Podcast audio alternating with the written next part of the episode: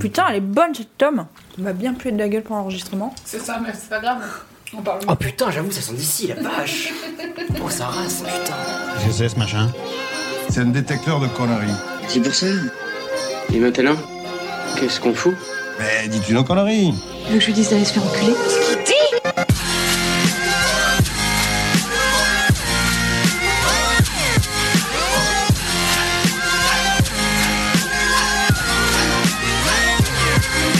Vulgaire Je trouve ça vulgaire Oui, je trouve ça vulgaire. Bonjour à tous et bienvenue pour ce nouvel épisode de Pardon Maman, le podcast de vulgarisation qui traite des grands et des petits sujets pour les rendre les plus vulgaires possibles. Alors aujourd'hui, pour vous divertir, j'ai avec moi une fine équipe, à commencer par Juan. Bonjour Ilias, tu as changé de voix. Oui, oui, oui, je, je me Ah, On suis a fait tous voulu castrer faire la cette semaine blague. dernière. Bravo. comment comment vas-tu Euh, bah, ça va très bien. Ça va, ça va très très bien Formidable. même en cette journée un petit peu spéciale, bien qu'on Mais- soit pas le jour pile, mais, Ah, on, va, mais on oui. va en parler. Exactement, nous en parlerons. J'ai avec moi également Hicham. Bonjour. Comment vas-tu Ça va Très bien. Et Ilias toi, et Ah bah toi, moi, et moi toi, ça et toi, va. et toi. Moi ça va. Merci beaucoup. Ça va très bien. Voilà. Ilias qui est là, je vous rassure. Comment, Ah oui comment ça va Mais écoute, ça va très bien. Et toi, superbe présentatrice, très talentueuse, très charismatique. Ah merci beaucoup. Eh bien moi ça va très très bien. Et nous ne sommes pas euh, que tous les quatre, étant donné que nous avons avec nous également Alex. Bonsoir. Bonsoir. Donc, Comment vas-tu, Camille ça va très bien, merci beaucoup. Tu es merveilleuse. je, je vais me faire un t-shirt avec écrit ça va très bien. Est-ce qu'on t'a pas déjà Merci entendu beaucoup. quelque part Ouais, je crois. Ta voix me dit quelque chose Il me semble que c'est ouais, sur un média relativement J'étais reconnu. déjà venu, j'avais fait le, Ah, c'est le ça. début. Euh, Le niqueur de blagues. le, le- le début de l'histoire. le- La genèse. genèse. Écris Voilà, voilà, l'histoire. voilà. Fin de Exactement. la saison 1. Et Alex, tu n'es pas venu tout seul, étant donné que tu es venu accompagné de la charmante, de la merveilleuse, de la radieuse. Aude. Jacqueline, euh, merde. Merci. Salut Camille. Salut. Salut tout le monde. Euh, donc alors, effectivement, euh, épisode un petit peu spécial, étant donné que nous célébrons, avec un peu de retard, je vous l'accorde, la journée de la femme, des droits de la femme, de... Des femmes. Voilà, des femmes. Juan va nous éclaircir tout ça un petit peu Exactement. plus tard. hein, Voilà. Ah, Donc, euh, donc aujourd'hui, c'est moi qui ai les commandes. Euh, Accrochez-vous bien à vos Comme- oreilles, comme ça va d'habitude, chier. En fait, hein. C'est juste que là, on le révèle à la face du monde. mais c'est- C'est Exactement. toi aussi qui gère les Voilà. commandes. C'est- Je porte ce podcast Ah, Évolution. Ah à bout de bras bras. levés. À bras levés, Exactement. C'est pas du tout l'expression. Si. On dit à C'est bras la le mienne. corps. À bras le Non, corps, c'est hein. la mienne. Non, non, mais en disant, franchement. Oui, en je comptais, on dit ça. Euh, donc voilà. Alors, euh, aujourd'hui, de quoi allons-nous parler Eh bien, je crois qu'on commence par Juan. Oui, bah moi je vais vous parler de, de ce qui nous réunit en ce jour spécial, c'est-à-dire je vais vous expliquer un petit peu podcast. d'où vient, non précisément, je vais vous expliquer en fait d'où vient la journée des femmes, pourquoi on appelle ça comme ça, pourquoi il faut pas dire la journée de la femme. Mm. Et pourquoi sommes-nous aussi merveilleuses et belles Euh, non, ça je vous laisserai en parler. Très bien. euh, alors, après le sujet de Juan, c'est moi qui prends, euh, qui prends la main. Moi, je vais vous parler euh, des règles. Allez, Voilà. Allez, Ah, gna, gna. comme ça, c'est dit. Sujet On va. léger. on- sans tambour ni trombone. Facile. Exactement. On parle des règles. Euh, ensuite, c'est Alexandre, je crois, qui va nous, nous faire un petit sujet. Oui, de quoi oui, oui, vas-tu c'est nous moi. parler Euh, bah, des, hum, des femmes qui ont reçu un prix Nobel de science. On parle Voilà. beaucoup de femmes dans, ce, dans cet Et de épisode, j'ai science, l'impression. c'est bizarre. Et de science, oui, c'est vrai. Parce que Euh. les règles sont une science. faut le savoir. C'est vrai. Ensuite, nous continuons avec Hicham. Ichouchou, de quoi vas-tu nous parler C'est bien moi. Moi, je vais vous parler d'une tribu très très spéciale qui s'appelle les Mozos. Donc, Bah, pas d'animaux. Morceau, Mm, morceau. non. Pas d'animaux. Pas cette fois-ci. Ah là là là là. À aucun moment On je va vais- essayer de tenir. Ouais. Et euh, Ilias, de quoi vas-tu nous parler Et ben moi, je vais vous parlais de Margaret Hamilton, qui est une, une grande euh, bah, un scientifique, ingénieur, enfin vous verrez, qui a fait des choses je l'avais magnifiques. Effectivement, Et à beaucoup qui- de chance. Et à qui on doit euh, l'informatique moderne. Ah. Et Eh oui. Et donc, Aude, pour ceux qui se posent la question, ne va nous parler de rien. Elle est venue pour manger de la tome. Voilà. Exactement. Ils sont très mauvais. Non, qui sont très bons. Pas au-delà Tom. Merci Juan. Cette petite précision, c'est gentil. Ça me fait plaisir. Eh bien, écoute, Juan, je pense qu'on peut commencer avec toi. C'est parti. Allez, Today, I'm focusing on women's rights and girls' education because they're suffering the most. There was a time when women social activists asked men to stand up for their rights, but this time we will do it by ourselves.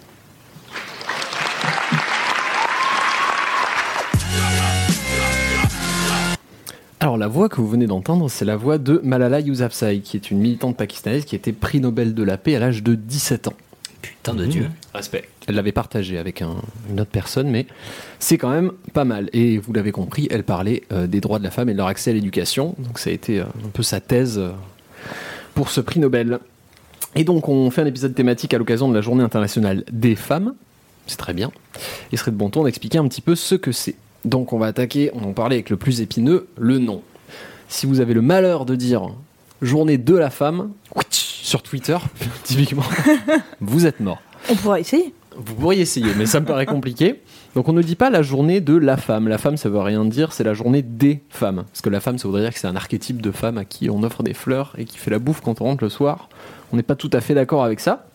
Mais on s'y perd un peu, un peu quand même avec euh, toutes les appellations. On a l'impression de jamais utiliser la bonne. Je sais pas si ça vous est déjà arrivé de vouloir parler de cette journée du 8 mars et de ne pas savoir euh, quel est le nom en fait précis. Moi, Je je dis sais le- pas. journée de l- internationale de lutte pour le droit des femmes. C'est un des noms, en Eh, effet. yeah. Pas le plus court, mais. euh, C'est pas le plus court, en effet. Donc l'ONU, elle a, elle a nommé la journée du 8 mars International Women's Day, ce qui se traduirait par Journée internationale des femmes. Sauf que l'ONU francophone, bah, je sais pas qui est le traducteur, mais il s'est un peu planté, il a appelé ça la Journée internationale de la femme. Donc c'est la faute de ce mec. Ah putain. Si, enfin c'était peut-être une femme, remarque, je ne sais pas. Mais... Ça, ça marche pas avec euh, ça marche pas avec un F majuscule. Oui, c'est ce que C'est ce j'allais que dire. j'allais Dans dire le aussi. fond, on s'en bat les steaks. Qu'est-ce que ça change On parle bien de l'homme avec un grand H, Bah oui. pourquoi pas de la femme avec un C'est une grand mauvaise Oui, traduction. mais l'homme avec un grand H, je crois C'est qu'on parle de les deux. H l'humanité. Ouais, du c'est coup. vrai. c'est Alors vrai. moi je suis assez de ton avis, c'est-à-dire que c'est t- totalement sémantique, On est d'accord. néanmoins il y a des gens que ça énerve, donc pour ces gens, pour qu'ils ne se fassent pas un ulcère, on va, on va parler de la journée internationale des femmes. Donc euh, l'ONU francophone l'avait nommée journée de la femme, Euh, le gouvernement français l'a nommée la journée internationale des droits des femmes, et les militantes, on en parlait Ilias, emploient plus souvent la journée internationale de lutte pour les droits des femmes. C'est le plus long, mais c'est le, plus, euh, le plus précis pour Et ce que veut dire représentatif, cette, euh, ouais, de la signification. cette journée. Exactement. Euh, donc, si vous voulez prendre pas de risque, on parle de la journée du 8 mars. Comme ça, Bonne Euh, fête à tous les 8 mars d'ailleurs. bonne fête à tous les 8 mars. Bravo. J'ai un Ah, cousin qui s'appelle 8 mars. C'est vrai comptais. C'est pas vrai. Tu mens. Mais d'ailleurs, Ah, c'est- Pourquoi j'ai demandé si c'était. Mais d'ailleurs, ça, ne se- ça se- ça ne se fête pas. Enfin, ça ne se souhaite Ça ne pas. se fête pas, c'est une journée comme, euh, je sais pas, la journée mondiale de la paix par exemple. C'est pas une Ouais. fête. D'ailleurs, on parle de la fête et c'est vrai qu'on est, on est un peu con, on ne la fête pas. On la célèbre. On la célèbre, hein, exactement. Donc, Tous les jours, madame, on la célèbre. c'est C'est un exactement. combat de hein. tous les jours. C'est qui, c'est quand, c'est quoi Euh, La journée internationale des femmes, elle a été officialisée par l'ONU, donc l'organisation des Nations Unies. Merci. Je vais vérifier si vous avez Un votre, puntos. votre brevet des collèges. Elle est officialisée en 1977 et on y reviendra. Du coup, le principe, c'est que je vais vous faire un petit peu d'histoire pour vous expliquer d'où ça vient. Rassurez-vous, ça va pas être très loin. Ah Je suis à fond. Je vais me faire démonter en plus parce En que l'an je suis allé un 1000. petit peu C'est euh, Aude et moi, nous avons les oreilles déployées. ouais, bah, Grande ouverte. Les, les Déployées. tympans sont ouverts. On écoute. déployé alors. Donc en 1907, Jusque-là, ça va. Très bien. Suite Cette à la année a création- vraiment existé. Suite à la création de plusieurs sections féminines dans les partis socialistes européens, il y a une institutrice et journaliste allemande qui s'appelait Clara Zetkin et qui organise la première conférence internationale des femmes socialistes. Jusque-là, ça va Ça va. Tout le monde voit ce que c'est qu'un Aude socialiste. fait oui de la tête depuis le début. Tout le de monde voit ton ce que c'est qu'une discours. femme, très bien. Euh, le 28 février 1909, donc deux ans plus tard, aux États-Unis, les socialistes, encore eux, organisent une première journée des femmes, mais à l'échelle nationale.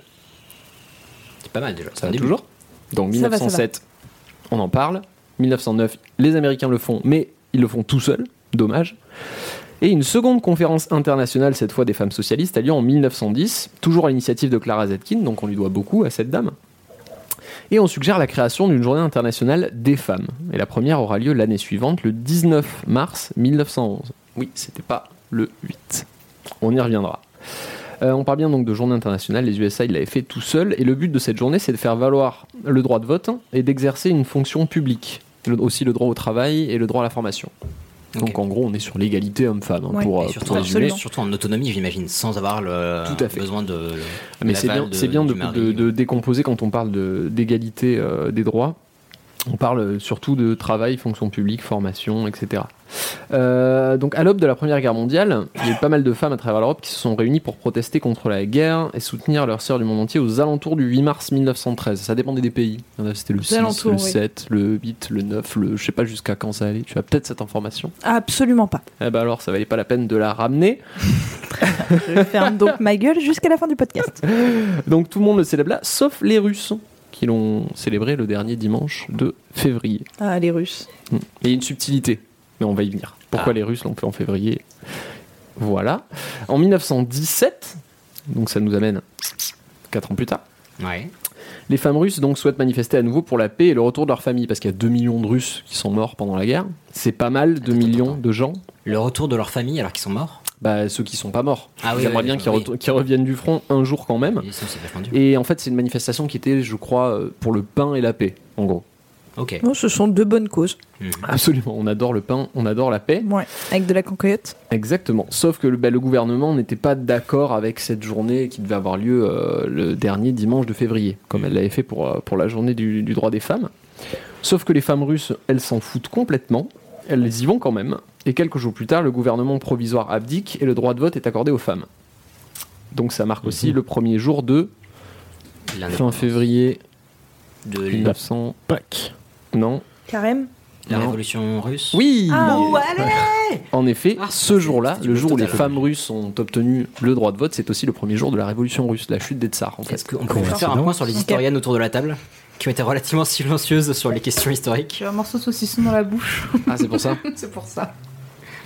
On va mettre ça sur le compte du saucisson. Très bien, Vite fait. personne ne dit rien. Euh, donc Camille, tu nous feras peut-être d'ailleurs un truc sur la révolution russe. J'aimerais beaucoup. Très bien, comme ça on pourra, on pourra ça, détailler ça parce que Ah, Tu j'en suis pourras prendre parfaitement date capable. déjà.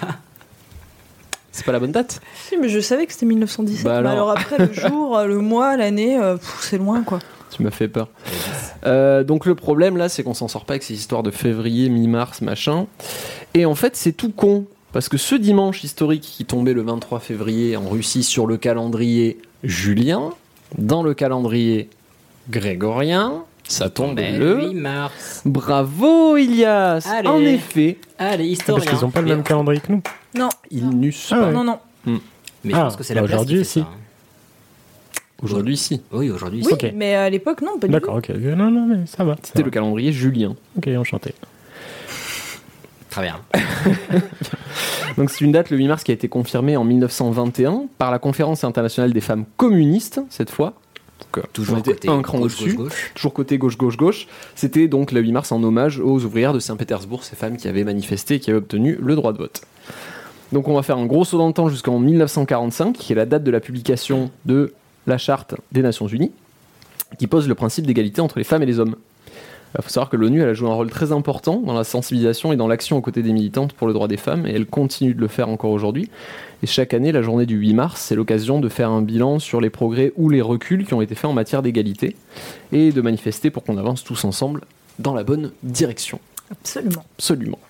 Et donc on va traîner encore un peu la patte jusqu'en 1977, où les Nations Unies officialisent la Journée internationale des droits des femmes, et aux côtés de d'autres journées comme la Journée internationale pour la paix, par exemple, qui est aussi officialisée par l'ONU, Ok. ou d'autres journées, comme je te disais tout à l'heure, Ilias, comme la Journée mondiale de la cuisine italienne, par exemple. Et ça, c'est reconnu par l'ONU non, celle-ci Ah, n'est pas putain. reconnue par l'ONU. Mais pourquoi je vous parle de ça Euh, Parce que de la même manière qu'on n'attend pas le 17 janvier donc pour manger une pizza ou qu'on n'attend pas le 4 février pour aller chez le médecin, euh, la journée de la femme c'est un symbole, c'est une date parce qu'il en fallait une finalement. Euh, donc je pense qu'on sera tous d'accord pour dire que la lutte pour les droits des femmes à l'international c'est tous les jours, tout le temps, et le but du jeu c'est qu'on n'en ait plus besoin. Absolument. cette fameuse On s'en journée. débarrasse. Oui. Ah, c'est beau Donc j'espère que j'ai pu vous éclarcir un petit peu ce qu'est la journée Des femmes Des ou de femmes. lutte pour le droit Oui, des de femmes. lutte pour le droit des et on femmes. a oublié le mot International. international. Ah oui. Ah oui. Eh oui, exact. sinon c'est les Américains. Ça va Bah oui, Au merci top. beaucoup. Très bien. Attaquons-nous à un sujet beaucoup plus sérieux maintenant. Ben oui, oui, oui, alors nous voilà éclairés. Maintenant, moi, j'aimerais éclairer euh, peut-être euh, nos auditeurs masculins Ah. sur euh, quelque chose qui vous semble peut-être être un mystère, messieurs, ne serait-ce qu'autour de cette table. Les règles Ah, on adore Voilà. les règles. Un soleil rouge se lève. Beaucoup de sang a dû couler cette nuit. Excusez-moi, je, je- je voudrais une, une boîte de tampons, s'il vous plaît. J'ai réussi à éviter la catastrophe, sire. Le sang ne coulera pas.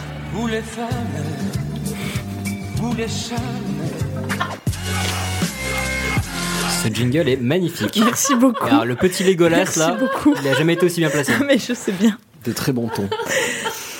Alors, euh, allez, rentrons dans le vif du sujet. Ilias, bouge tes petites oreilles. Aujourd'hui, nous Je veux allons... savoir. Sensible. Voilà, Je suis, je suis Petit courageux. bab je veux tout savoir. fragile que tu es. On leur révèle notre secret. en fait. Exactement. Aude et moi, En fait, c'est nous du Ah. vous chiquet. révélons notre Ah. secret. Euh, je vais vous parler des règles. Donc alors, encore aujourd'hui, euh, en y réfléchissant, j'ai constaté qu'il y avait euh, une forme de tabou total autour euh, des règles. C'est-à-dire que si je venais, euh, voilà, si on venait à prendre un café tous ensemble et que je vous disais, ah, en fait, les gars, j'ai mes règles, je pense qu'il y aurait une forme de malaise un peu autour de la table en mode, Mm. ah, cool. C'est bien. Mais Ouais, à- à ton avis- formidable. à ton avis, pourquoi ce malaise Mais justement, c'est lié euh, à la religion et à la culture. Ok. je pense. En fait, une femme qui a ses règles, ça gêne un petit peu. Euh, le sang des règles est considéré comme sale. Euh, souvent, les mecs, je sais pas, s'imaginent que c'est un sang qui est absolument dégueulasse. Enfin, ça reste du sang, j'ai envie de vous dire. Et je vous rassure, messieurs, nous ne perdons pas une pinte par heure. Jusque-là, ça va. Mais c'est pas du sang, c'est de la tapisserie d'utérus, non Bah, c'est du Ah. sang. On se croirait dans les Sims. c'est horrible. Donc, euh, ce tabou, il vient à la base essentiellement des religions. Euh, encore aujourd'hui, les religions, surtout juives et musulmanes, considèrent les femmes comme totalement impures durant leur période de règles. Par exemple, j'ai appris, et je ne le savais pas, peut-être qu'Ichouchou va nous confirmer, mais que les femmes n'ont pas le droit de pénétrer dans euh, les parties les plus importantes de la Mecque durant leurs règles pendant la période du pèlerinage. Et au prix du pèlerinage, moi je trouve que ça fait profondément chier de payer 10 000 balles, d'arriver sur place, de constater que t'as tes règles et tu peux pas faire ton pèlerinage. Et je me suis dit qu'une femme à qui ça arrive, parce que ça a dû arriver à certaines femmes, elle a le seum sa race. Ok. Mais c'est pour ça qu'il Moi, je faut... tiens à dire que j'avais jamais entendu les mots pénétrer, partie et pèlerinage dans la même phrase. Ouais, en parlant de la mec. Mais du coup, j'imagine que c'est pour ça que. Enfin, non, c'est pas du tout pour ça, mais c'est du plus pratique de le faire à- une fois qu'une certaine sagesse a été atteinte, on va dire. Oui, Un âge relativement avancé. après la Fait que- ménopause, Oui, par exemple. par C'est- exemple. C'est quelque chose qui existait déjà dans l'Antiquité, euh, chez les Grecs, je crois. J'avais vu Tu, ça au peux- tu pouvais pas faire ton pèlerinage à la Mecque. euh, Non, mais tu pouvais pas, si t'avais euh, eu tes règles, etc., tu pouvais Ah, pas faire certaines rentrer choses. dans certains sanctuaires. Ah bah oui, oui, oui, parce, etc.. que, parce que la femme est dégueulasse. Voilà, parce que tu es impur. Exactement, J'ai tu vu es ça dans impur. les cours d'agrégé. On est tous, euh, on est tous d'accord. Sur le fait que la femme, La est, femme est dégueulasse, bien dégueulasse, sûr. oui, bien sûr. Et dans la religion juive, encore aujourd'hui, la femme ne peut pas partager le lit de son mari si elle a ses règles. Donc en gros, c'est chérie, t'as tes règles Ah bah cette semaine, t'es sur le clic-clac quoi. Non, Bah, non, si. pour de vrai. Bah chez les puristes, oui, C'est ce qui a marqué dans la Torah. hein. Faire. Tu dors Mais sur oui. le clic. exactement. Putain de Dieu. c'est ça. Avec les claques. Tu as dit, tu dors sur le clic-clac. Alors, la Bible euh, n'est guère plus accueillante, étant donné que je vais vous citer un petit extrait de la Bible. Allez. La femme qui a un écoulement restera sept jours dans la souillure de ses règles. Ah, puis-je poser une question Est-ce que ça marche pour les rhumes Bah, euh, Je pense qu'il s'agit d'un écoulement vaginal. 7 jours Absolument. Oui, En gros, c'est-à-dire. pendant Non, mais- une semaine. Oui, non, mais ça. Tu- tu c'est- es- Cette notion, je l'avais. C'est- Celle-là, je l'avais. Mais c'est-à-dire que mais de- dans l'isolement. euh, Bah de non euh, non non, j'ai pas dit dans l'isolement. La femme qui a un écoulement restera 7 jours dans la souillure de Ah, ses dans la règles. souillure, pardon. Voilà. Si quelqu'un la touche, il sera impur jusqu'au soir. Souillon Tout lit sur lequel il se couchera pendant ses règles sera impur et tout objet sur lequel elle s'assiera sera impur. Bah, Chiant. Ouais, ouais, Donc sachant tu- que la, la notion d'impur, il me semble que c'est important surtout pour les, euh, les actes religieux. C'est-à-dire Bah, que de base, c'est- dans ta vie de tous les jours, on s'en fout, mais tu n'as Voilà. pas le droit de faire certains actes religieux si tu es considéré Mais comme puis impur. même t'as pas le droit de faire la bouffe, t'as pas le droit de faire plein de choses. Non, mais si on prend Pellette, faut que tu changes tout ton mobilier en fait. Bah c'est ça. Ou Donc alors tu tu, dors restes dehors. debout tout le temps. Et le mieux du mieux, c'est si quelqu'un touche son lit ou l'endroit où elle s'est assise, il lavera ses vêtements, il se lavera dans l'eau et il sera impur jusqu'au soir. Amen. Jusqu'au soir, oui, parce Jusqu'au qu'à soir. 19h, ça nettoie. Oui. Automatiquement. C'est, euh, oui, C'est oui. le coucher Ouais. du soleil. Oui, bah ça, ça lave. hein. Voilà. C'est bien connu. Bon, du coup, les règles, ça reste tabou. Euh, Aujourd'hui encore, d'ailleurs, dans certaines parties d'Asie, je pense que vous en avez entendu parler parce que ça avait fait pas mal de débats l'année dernière. euh, Il y a des villages où on demande aux femmes pendant leur période de règles d'aller vivre dans des petits cabanons loin dans la nature, euh, sauf que parfois elles crèvent de faim ou euh, elles crèvent de malnutrition dans leurs petits cabanons. Euh, donc euh, c'est. c'est- Mais elles, elles prennent pas un pique-nique C'est quoi, non Non, mais. euh, Mais ça, c'est euh, récemment oui, encore aujourd'hui, Oh, ça putain, se fait. Ça craint. On les, on les expulse du village, on leur dit Ah, t'es t'es règles, t'es dégueulasse, va vivre là-bas à 2 km dans le cabanon euh, au sommet de la Mais montagne. À la aucun semaine sens. prochaine. Euh, Ouais, c'est ça. Voilà. Donc, euh, non, mais je pense que moi, c'est une excuse pour les hommes pour se faire des soirées cigares et, euh, Ouais, et exactement. PlayStation. euh, Ouais, FIFA. mais elles les ont Voilà. pas toutes en même temps. La donc, soirée euh, FIFA des villages d'Asie. Ah, il faut savoir que quand très les connu. femmes vivent ensemble, elles les ont Oui, souvent en même temps. par Absolument. contre, hein. Ouais, Ouais, mais pas tout un village. Bah, si elles vivent un peu en autarcie tout ensemble, c'est Ouais. possible. hein. ouais, c'est tout à fait ça, c'est possible. tout un sujet, la, la Ouais, synchronisation. ouais, des- mais, mais c'est incroyable. C'est ça s'est- pratique. ça s'est Je sais pas si vérifié, tu vas en par parler ou Non, pas. mais- absolument pas. Mais euh, j'aurais pu. Là, je viens d'y penser, mais non, non pas Mais il du y, a- tout. il y avait Voilà. pas mal de sujets sur les phéromones et compagnie. Est-ce qu'il pourrait pas y avoir un phénomène justement de côté pratique d'avoir. euh, Si, C'est sûrement, vraiment- parce que niveau. Enfin, je- non, je sais rien. Non, est-ce mais que tu- d'un d'un point de vue biologique, d'un point de vue physiologique, euh, Mais c'est C'est c'est peut-être. encore un mystère aujourd'hui, je crois. Je sais ça, pas. hein. Pourquoi est-ce du que tout. toutes les femmes, ont- enfin toutes les femmes qui vivent ensemble ont le même euh, Bah, si vous vous Toutes souvenez de les mon- femmes en même temps. si vous vous souvenez de mon sujet et quelque chose qui dit que la- l'utilité des, enfin en tout cas l'efficacité des phéromones n'a pas été prouvée chez l'homme, enfin chez l'homme avec un grand H, chez- dans l'humanité. Et Ouais, donc, peut-être euh, pas- non, mais je parlais phéromones, mais peut-être autre chose, tu vois, dans le même genre. ouais, du coup c'est peut-être. Je vous plus propose empathique- qu'on y empathique. revienne un jour, on aura la réponse. Oui, c'est vrai, finalement. c'est vrai. Pardon, Oui, pardon, oui, J'étais en, de j'étais en train de faire un digression, sujet en fait. hein, euh, voilà. Pardon, pardon. Désolé, tu nous as inspiré. Et donc, moi, je me, j'ai- j'ai réalisé qu'en fait, moi, la première, je m'évertue toujours à planquer euh, mes tampons usagés vraiment fin fond dans des trucs, etc. À vider la poubelle de ma salle de bain 20 fois par jour pendant ma période de règles. Un peu à la façon d'un criminel qui cherche à planquer le corps et à faire disparaître les preuves, en fait. Bah, Il y a un Euh, dénominateur commun, le sang. Oui, c'est vrai, mais je veux dire, euh, tu te coupes le doigt, tu prends une compresse, tu la mets à la poubelle. Non, jamais dans les toilettes. Oui, à la Pas sûr que ça rigueur. soit bien, Ah, Mais je veux tu me dire, poses une tu vas question pas- Hazard. Tu vas pas être en mode oh mon dieu il faut que je cache ce petit bout avec du sang etc. En Tu effet. vas pas voilà c'est alors que nous non on essaye de faire disparaître je sais pas si c'est pareil pour toi Aude mais moi je à la, voilà à la façon d'Émile Louis j'essaye de planquer les- Non. Ah non, tu peux dire ce que Alors, tu veux. ça J'ai pas eu dépend, au milieu d'un ça live dépend. avec mille louis, non. Ça dépend, chez moi je m'en fous un peu. Je- par contre, dans les toilettes publiques ou autres, oui, euh, oui. T'es en mode panique. Ouais, un peu. Ah, voilà Mais C'est à cause du tabou social qui fait que Ouais, c'est ah, on est totalement considéré ça. comme ça. non. mais et du coup un beau matin je me suis dit mais comment faisaient mes ancêtres quand elles avaient leurs règles parce que nous aujourd'hui on a plein de choses qui nous le facilitent nos ancêtres les Gauloises Exactement. Et donc j'ai essayé d'y répondre. Alors, j'ai commencé par euh, le, le haut du haut, j'ai commencé par l'Antiquité. Le Alors- audio. Exactement. La top du crème. top. Alors en Égypte antique, les, Égypti- les Égyptiennes qui étaient, je vous le rappelle, assez branchées insertion vaginale. hein. Ah, Je Mhm. vous avais parlé euh, Ouais, pendant oui, les elles se sextoys, mettaient des euh, axes, voilà. ouais, ouais. Hein, voilà. Euh, donc elles, elles se fabriquaient des tampons avec de la ouate et du papyrus humide, tout simplement. Oui, C'est ça pas fait con. sens. Pas J'a- con, J'avais peur des, des momies, mais bon, ça va. Non, non. c'est dégueulasse. Voilà.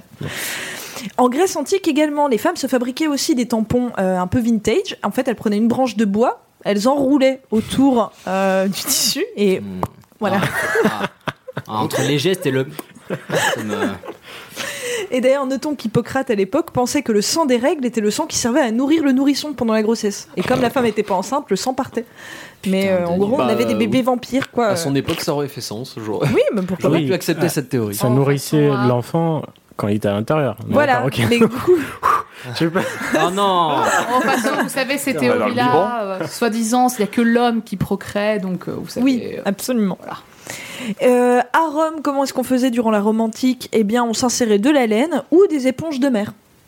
Pourquoi Donc pas le fait de se coller des trucs, il est quand même euh, déjà euh, bien. Oui, installé. oui, à cette époque-là, sans aucun souci. Ça fait Oh, turbine à donc, compression, Est-ce ça est-ce arrive qu'on beaucoup plus est-ce qu'on tard. hein. serait sur le même euh, principe que l'allumette et le briquet ou le briquet est arrivé avant Est-ce que le tampon est arrivé avant la serviette hygiénique Mais en quelque sorte, oui. C'est formidable. Absolument.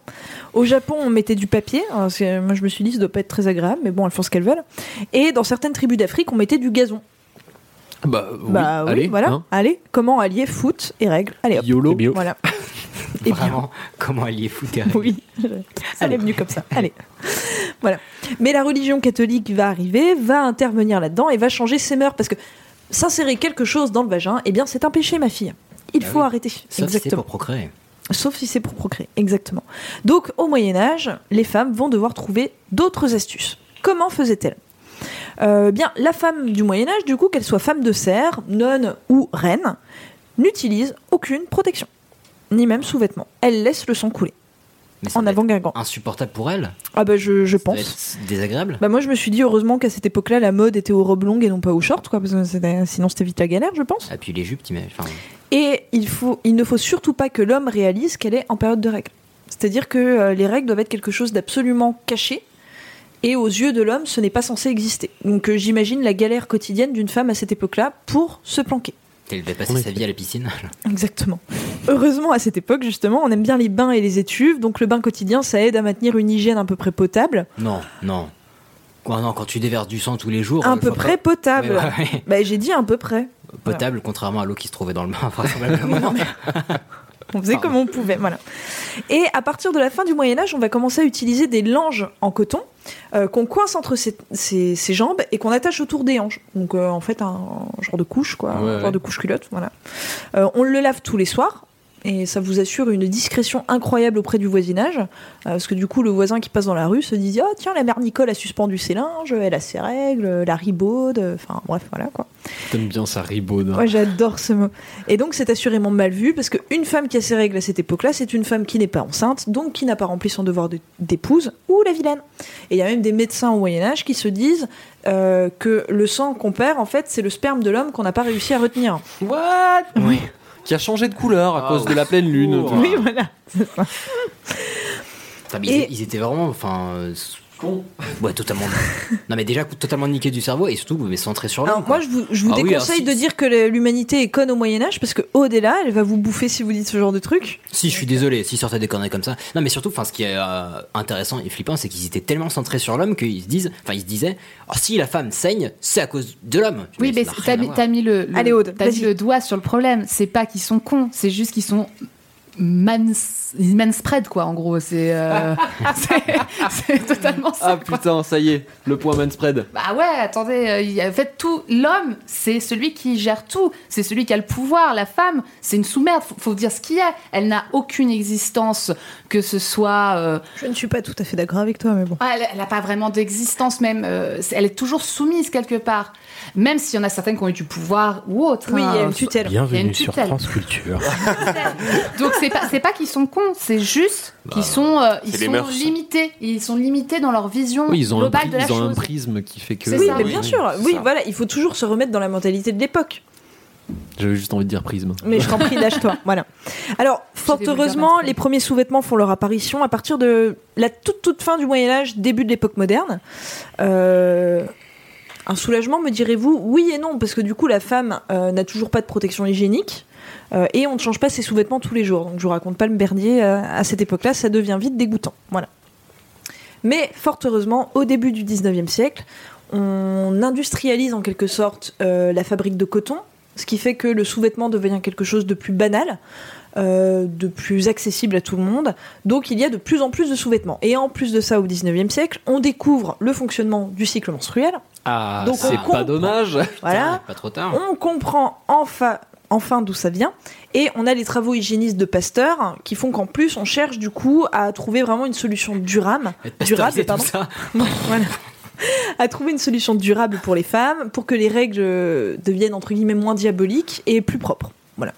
Donc on va créer au, au milieu du siècle une protection rembourrée en tissu euh, qui est maintenue par une ceinture. Euh, et ça va durer ça jusqu'au milieu des années 30. Mais un peu comme la précédente qui existait.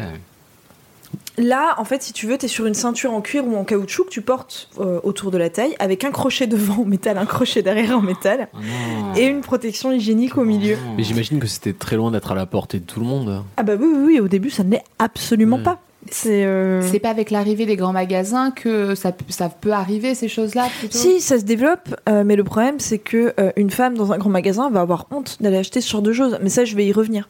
Mais du coup, ce système-là, il est pas très glamour, il est clairement pas confortable. euh, mais bon, il est mieux que rien. Voilà, c'est toujours plus simple qu'un linge qu'on attachait autour de sa taille. Tout à fait. Et dans les campagnes, euh, on garde les protections à la faites à la main. euh, et en plus, on raconte que euh, la femme réglée, enfin, on pense encore au 19e siècle dans les campagnes que la femme réglée est totalement impure. Euh, par exemple, dans le Limousin, pendant la période de règles, la femme n'a pas le droit de s'approcher des ruches. Parce qu'on raconte qu'avec son regard, elle peut tuer tout un essaim d'abeilles. Génial. Formidable. Les Donc, débuts de euh, la science-fiction. Voilà. Euh, elles n'ont pas le droit d'entrer dans la maison où on prépare de la nourriture parce qu'on raconte que les femmes qui ont leurs règles, elles font pourrir la viande plus rapidement. Qu'est-ce que c'est que cette blague Est-ce que ça a un lien avec le caractère de merde qu'on peut avoir parfois Peut-être. Je pense que, pense que ça a joué. Ah oui, ça mé- ça mélange des trucs, hein, l'histoire Ouais. de la, la bouffe qui pourrit. euh, C'est quoi le rapport entre la bouffe qui pourrit et puis le Les caractère de seins, merde les seins d'abeille, les seins d'abeille, je peux mais c'est- comprendre. c'est mais, c'est euh, connu comme, euh, comme, comme On, truc. on fait pourrir la Comme nourriture. anecdote, ouais. ah ouais Non, mais c'est c'est con. mais- C'est-à-dire mais qu'en c'est haut, connu. en période de règles, ton jambon se périme plus vite. Enfin, hein, c'est juste Ah, Mais c'est vrai expliqué. que j'avais déjà entendu ce, ce- ce truc-là, mais pas, pas comme un fait, tu vois. mais Non, non, non, pas comme un Comme vrai. hein. un, comment dire Une un, croyance. Je sais pas, un, un fait divers derrière, on va dire. Mais euh, moi, il y a un truc qui m'étonne moins, c'est. euh, Enfin, en relativisant quand même, on parle d'une époque où on n'avait pas les mêmes connaissances qu'aujourd'hui, où on avait la femme qui saignait, donc le sein c'était quand Sans même mourir. pas un bon signe, de son organe reproducteur. Euh, donc là, on arrive dans une époque où quand même on est capable de comprendre un peu, mais je comprends que sur les temps d'avant, ce soit quelque chose de très très flippant, si tu veux. C'est- Au-delà d'une société patriarcale ou quoi, on, on On a parle quand pensé- même de sénile de son organe On reproducteur. a pensé pendant des années que c'était flippant, mais au final, euh, ça ne l'est pas tant que ça parce que ça se fait depuis des générations et des générations, donc ça ne Mhm. choque plus Mais ce tant que que, j'allais dire, ça. c'est que c'est ça qui est le plus Euh, impressionnant avec la règle, au c'est que ça con- existe depuis la nuit des temps Et ça fait toujours autant et on est flipper. encore en train de se poser des Bah, questions bien sûr. dessus, quoi. Mais euh, non, ça n'a pas été. Je veux dire, là, moi, je vous parle pour l'Occident, mais ça n'a pas été euh, tabou partout. Par exemple, euh, dans, les, dans les cultures mayas et aztèques, euh, une femme qui venait d'accoucher, elle bouffait son placenta, quoi. Bah oui, mais ils aiment Juste bien le après sang. l'accouchement. euh. Voilà, donc euh, c'est. Et ça se fait aussi aujourd'hui encore. Oui, c'est c'est revenu au goût moins, du jour. Moins, mais, mais, c'est euh, revenu. voilà, C'est ça veut revenu dire, en- euh, en moi, même je me temps ferais que pas le un quinoa. steak de C'est- placenta Non, mais après mon le, le accouchement, mais. placenta, le euh, placenta, ça se vend à prix d'or parce Ouais. qu'on s'en sert pour des produits de beauté, etc. Donc, Quelle euh, horreur. Enfin, bon, oui, non, c'est très bien. Voilà. Euh, et encore plus dingue, on demandait aux femmes, euh, dans certaines régions de France, aux femmes qui avaient leurs règles, d'aller marcher dans les champs de blé parce qu'on raconte qu'une femme qui avait ses règles, ça- elle faisait mourir les sauterelles et les chenilles. Oh mon dieu. Et là, je vous parle d'il y a 150 ans. Ah, l'enfer. ça fait mal. Donc, Ça nos fait mal. arrière, arrière, arrière grand-mamies, elles ont euh, battu les champs pour. C'est ça, pour, pour buter les sauterelles. Voilà. Il est suspendu par les épaules. Non, et mais ça va. allez, on Une fait un fois tour de tous les, charrette. et- une Ouais, fois c'est tous les pratique. 28 jours, c'est honnête. Mais Oui, c'est bah pratique ça, le, le jour de la fin du monde. Et, euh, Tu veux dire comme un pas ou- Comme un appât, c'est ça Très bien. Ok. Non, je pensais, enfin, je pense qu'il parlait des sept plaies d'Égypte. Ouais, mais- Voilà. c'est ça. Des sept. Bah, Ah. C'est comme ça que l'l'Égypte a Bah, c'est- survécu. Hein. Ramsès II a mis des femmes avec des règles dans les champs de blé et, euh, et hop là. Et c'est un dérapage. Alors, à la fin du 19e siècle, on a une entreprise américaine qui va mettre au point les premiers serviettes hygiéniques jetables. Mais le problème, c'est qu'elles coûtent super cher et que les femmes ont extrêmement honte d'aller s'acheter des serviettes hygiéniques. Ouais, puis Euh, écologiquement, au magasin. écologiquement, c'est le fin fond du fond de la mer. Ouh là là, mais t'en fais pas, on Mais y même reviendra. encore- même encore aujourd'hui. Oh, mais oui, Ouais. tellement. Euh, donc du coup, euh, certaines, euh, certaines boutiques ont eu une idée, c'est qu'elles plaçaient les serviettes hygiéniques à côté d'un tronc, vous savez, les troncs pour mettre euh, de l'argent. Et la Mhm. femme comme ça pouvait prendre discrètement sa serviette hygiénique, mettre une petite pièce et n'avait pas besoin de passer à la caisse. Elle se faisait pas remarquer. Ah. Et hop, elle se barrait Putain, avec mais ses c'est- serviettes hygiéniques c'est dans le pas sac. con du tout. Oui, c'est pas con. Enfin, oui, ce, ce qui était encore moins con, c'était de se dire, oh, tu vois, une meuf achète ses, ses serviettes hygiéniques, je m'en fous, quoi. C'est Enfin, normal finalement. voilà. Exactement, voilà. Moi, moi, ça me fait penser, tu sais, aux distributeurs qu'il y avait dans les lycées, etc., de capotes, mais aussi de serviettes, Oui, c'est vrai. qui étaient toujours dans un endroit hyper ouvert où tout le monde pouvait te regarder, acheter tes C'est capotes vrai. ou ta serviette hygiénique, et toi, tu sais jamais, t'étais en rade, et tu disais, putain, tout le monde va croire que j'achète une capote. Avec les gros lourdeaux du lycée qui disaient, Exactement. oh, t'as tes règles. Et Voilà. c'était tu sais, au C'est milieu pour du ça que t'es hall. chiante. Au milieu du hall. Oui, c'est Tout vrai. le monde te voit. Et je suis d'accord avec toi. Alors la première protection avec bande adhésive euh, telle qu'on les a aujourd'hui, qui permettent du coup d'être stables sans avoir besoin d'un crochet à l'avant et à l'arrière, apparaît dans les années 60. Mais le problème c'est qu'elle était super épaisse et donc super inconfortable. Et les serviettes qu'on utilise actuellement apparaissent seulement au début des années 90. Donc c'est au final très très récent. Voilà. Putain, Ah, j'avoue. Et le tampon dans cette histoire. Alors le tampon, il est créé en 1929 par un médecin généraliste américain. Euh, une de ses patientes lui explique qu'un jour, euh, enfin un jour, elle lui explique que pour ses règles, elle a l'habitude elle de, de se fabriquer quelque chose avec de la ouate et qu'elle se l'insère. Et lui il se dit il y a un business de dingue à se faire, il faut que je trouve une solution. Et donc il va créer euh, un tampon de coton. Il va le commercialiser sous le nom de Tampax. En Déjà 1936, Bah, Putain. c'est c'est le, c'est le créateur de Tampax. en Ouais, fait, mais Tampax, je- voilà, est la c'est- première de, de C'est tampon. vieux.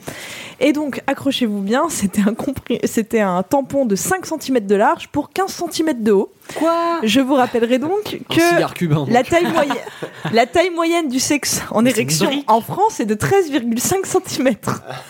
Donc là, on Et est il ne sur, Ah, s'imbibe pas. on Mais est là- sur là- du là, plus c'est au- gros. là, c'est aux qu'un pénis États-Unis, masculin. c'est- C'est peut-être pas pareil. Oui, enfin, 15 cm dans le vagin pour aller faire tes courses, c'est sympa, je te le garantis. hein. Est-ce que c'était jetable Ou est-ce qu'il fallait la Non, garder non, genre c'est- pendant 5 jours je crois que c'était jetable. Mais tu te mettais une brique dans la tête. Hum. mais le mec, cigare cubain. Attends, mais le, le mec était médecin et s'est pas dit ça ne rentrera pas en fait. 5 Euh, cm de large. 5 bébé cm passe. de large pour 15 Il est médecin, cm non, de non, non, haut, le bébé passe. 5 cm de large. Ah, Je suis sûr que c'est pas 5 il y a un, il y a un C'est problème indiqué de, sur le de site de Bigfoot, là. Tampax. Il y a un Il y souci a un Bigfoot, Bigfoot là. gate. Ouais, non, il y a un Bigfoot. Attends, 5... 5 cm. Regarde mes doigts, Camille. Regarde mes doigts. 5 cm. 5 cm de large. T'imagines ça dans la. Et de Et large. surtout- hein. Et surtout qu'après, ça s'imbibe, donc ça. Grossi. Ah. Oui, tel un parapluie. Hop là, Putain, mais ça fallait, s'ouvre. fallait le retirer au pied de biche là.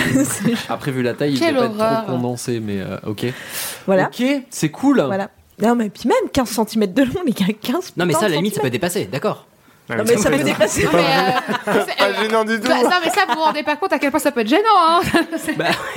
Non, mais je marche au canard. Déjà, je suis marche au canard. Bonjour madame. Ah, monsieur. Quelle horreur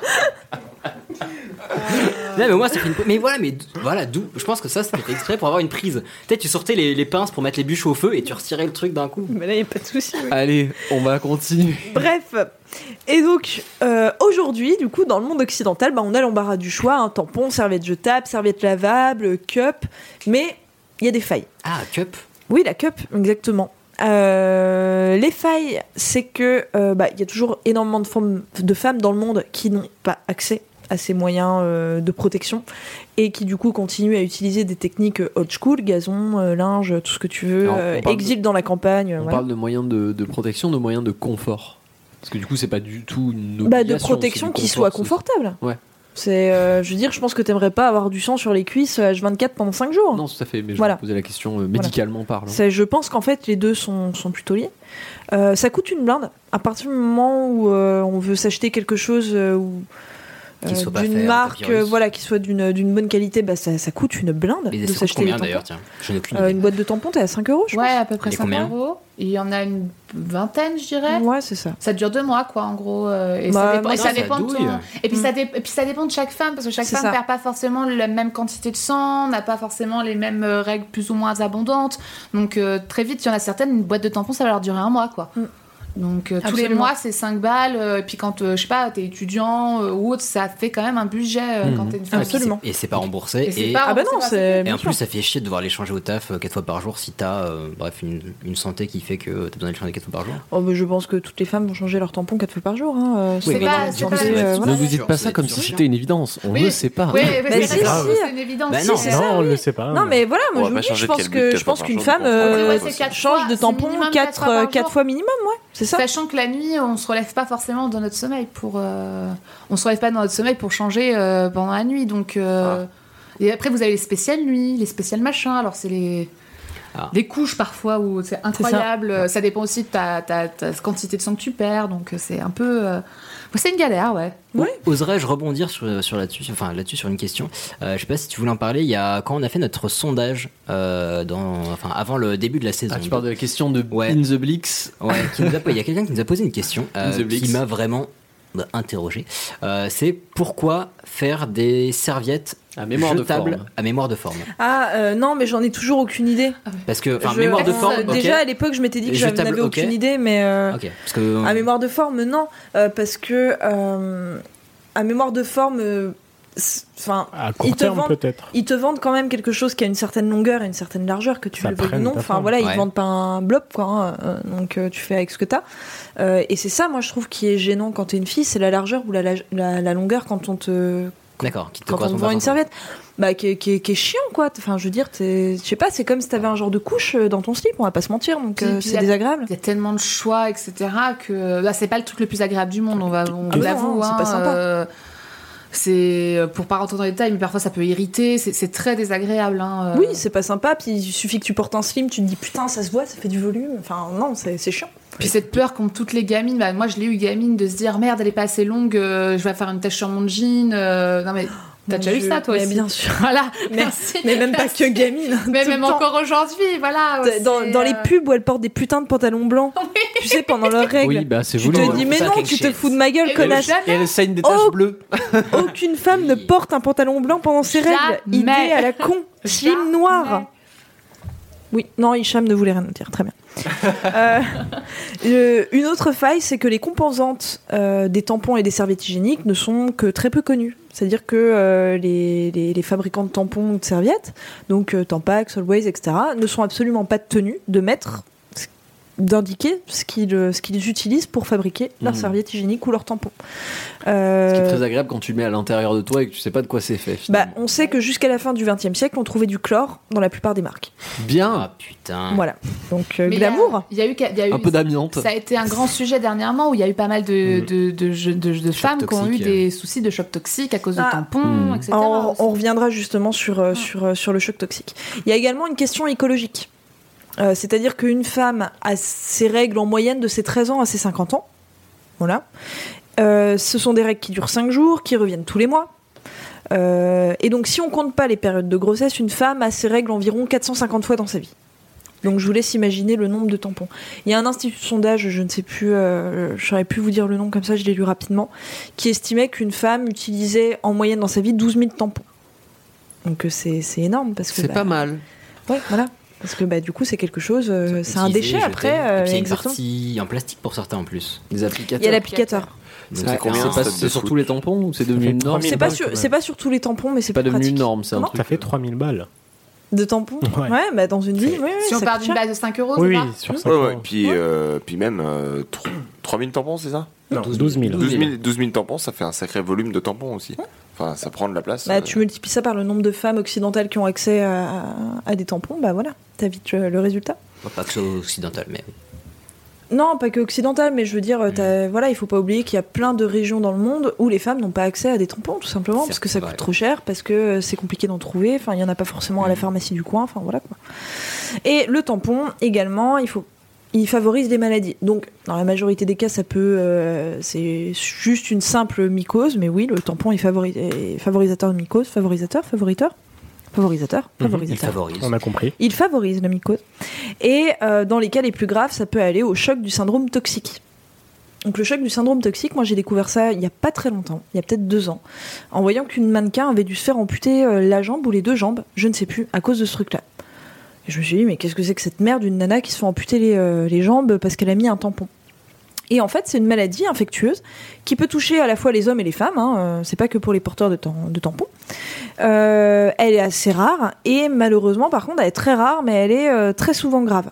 Donc, c'est une bactérie en fait qui euh, pénètre le circuit sanguin. C'est une bactérie qui est liée, je crois, au staphylocoque doré, enfin, en- en tout cas, qui s'y qui s'y assimile.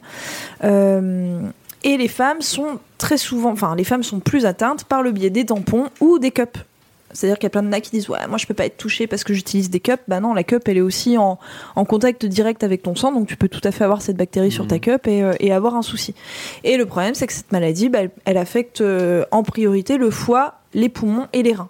Les organes vitaux, Donc, quoi. euh, voilà t'es pas Ouais. très bien quand ça t'arrive. Et Juste pour y faire une petite virgule, la coupe menstruelle, peut-être qu'on a des auditeurs qui ne sont pas familiers avec une, ce que c'est qu'une coupe menstruelle finalement. Oui. On euh, verrait ça comme quoi un petit entonnoir slash gobelet euh, en Oui, en c'est un genre de caoutchouc, petit, de euh. petit gobelet euh, tout mou, ouais, un petit entonnoir. En silicone, souvent. Que que que que- qu'on qu'on met à la qu'on place met. du tampon. Et en fait, l'avantage, c'est comme c'est en silicone, ça peut se pincer pour une application plus simple et que ça s'ouvre en forme de, de coupe en fait à l'intérieur du vagin pour recueillir, bah, comme un comme un gobelet en fait, le sang qu'on enlève et qui est réutilisable en fait pour le coup, qui est Ouais, plus c'est lavable, écologique ouais. Mhm. que le tampon. Exactement. Dans le sens où ça se lave et c'est réutilisable et souvent quand vous achetez une cup, vous en avez deux comme ça. euh, ouais, mais Ça a pas l'air c'est- c'est récent, mais ça, ça se démocratise pas mal. Ça se démocratise pas, c'est une solution qui est beaucoup plus écologique. ouais. plus économique. Ah, et économique parce que Si si, c'est très Ah, ça, c'est clair. Ah, Ah, ouais. c'est- En fait, on sent rien. Alors c'est confortable. euh, je crois qu'il y a, enfin non, Ça c'est même dépend pas. des Je tailles. crois Ça fait il y a 15 différents, centimètres de il y a large sur 5 différentes centimètres tailles. de large, quoi. Il y Ok, a parce différentes que, tailles. Il ouais. faut trouver sa taille. Donc euh, il y a plein de nanas du coup qui sont pas convaincues parce qu'elles vont en commander un et c'est pas la bonne taille.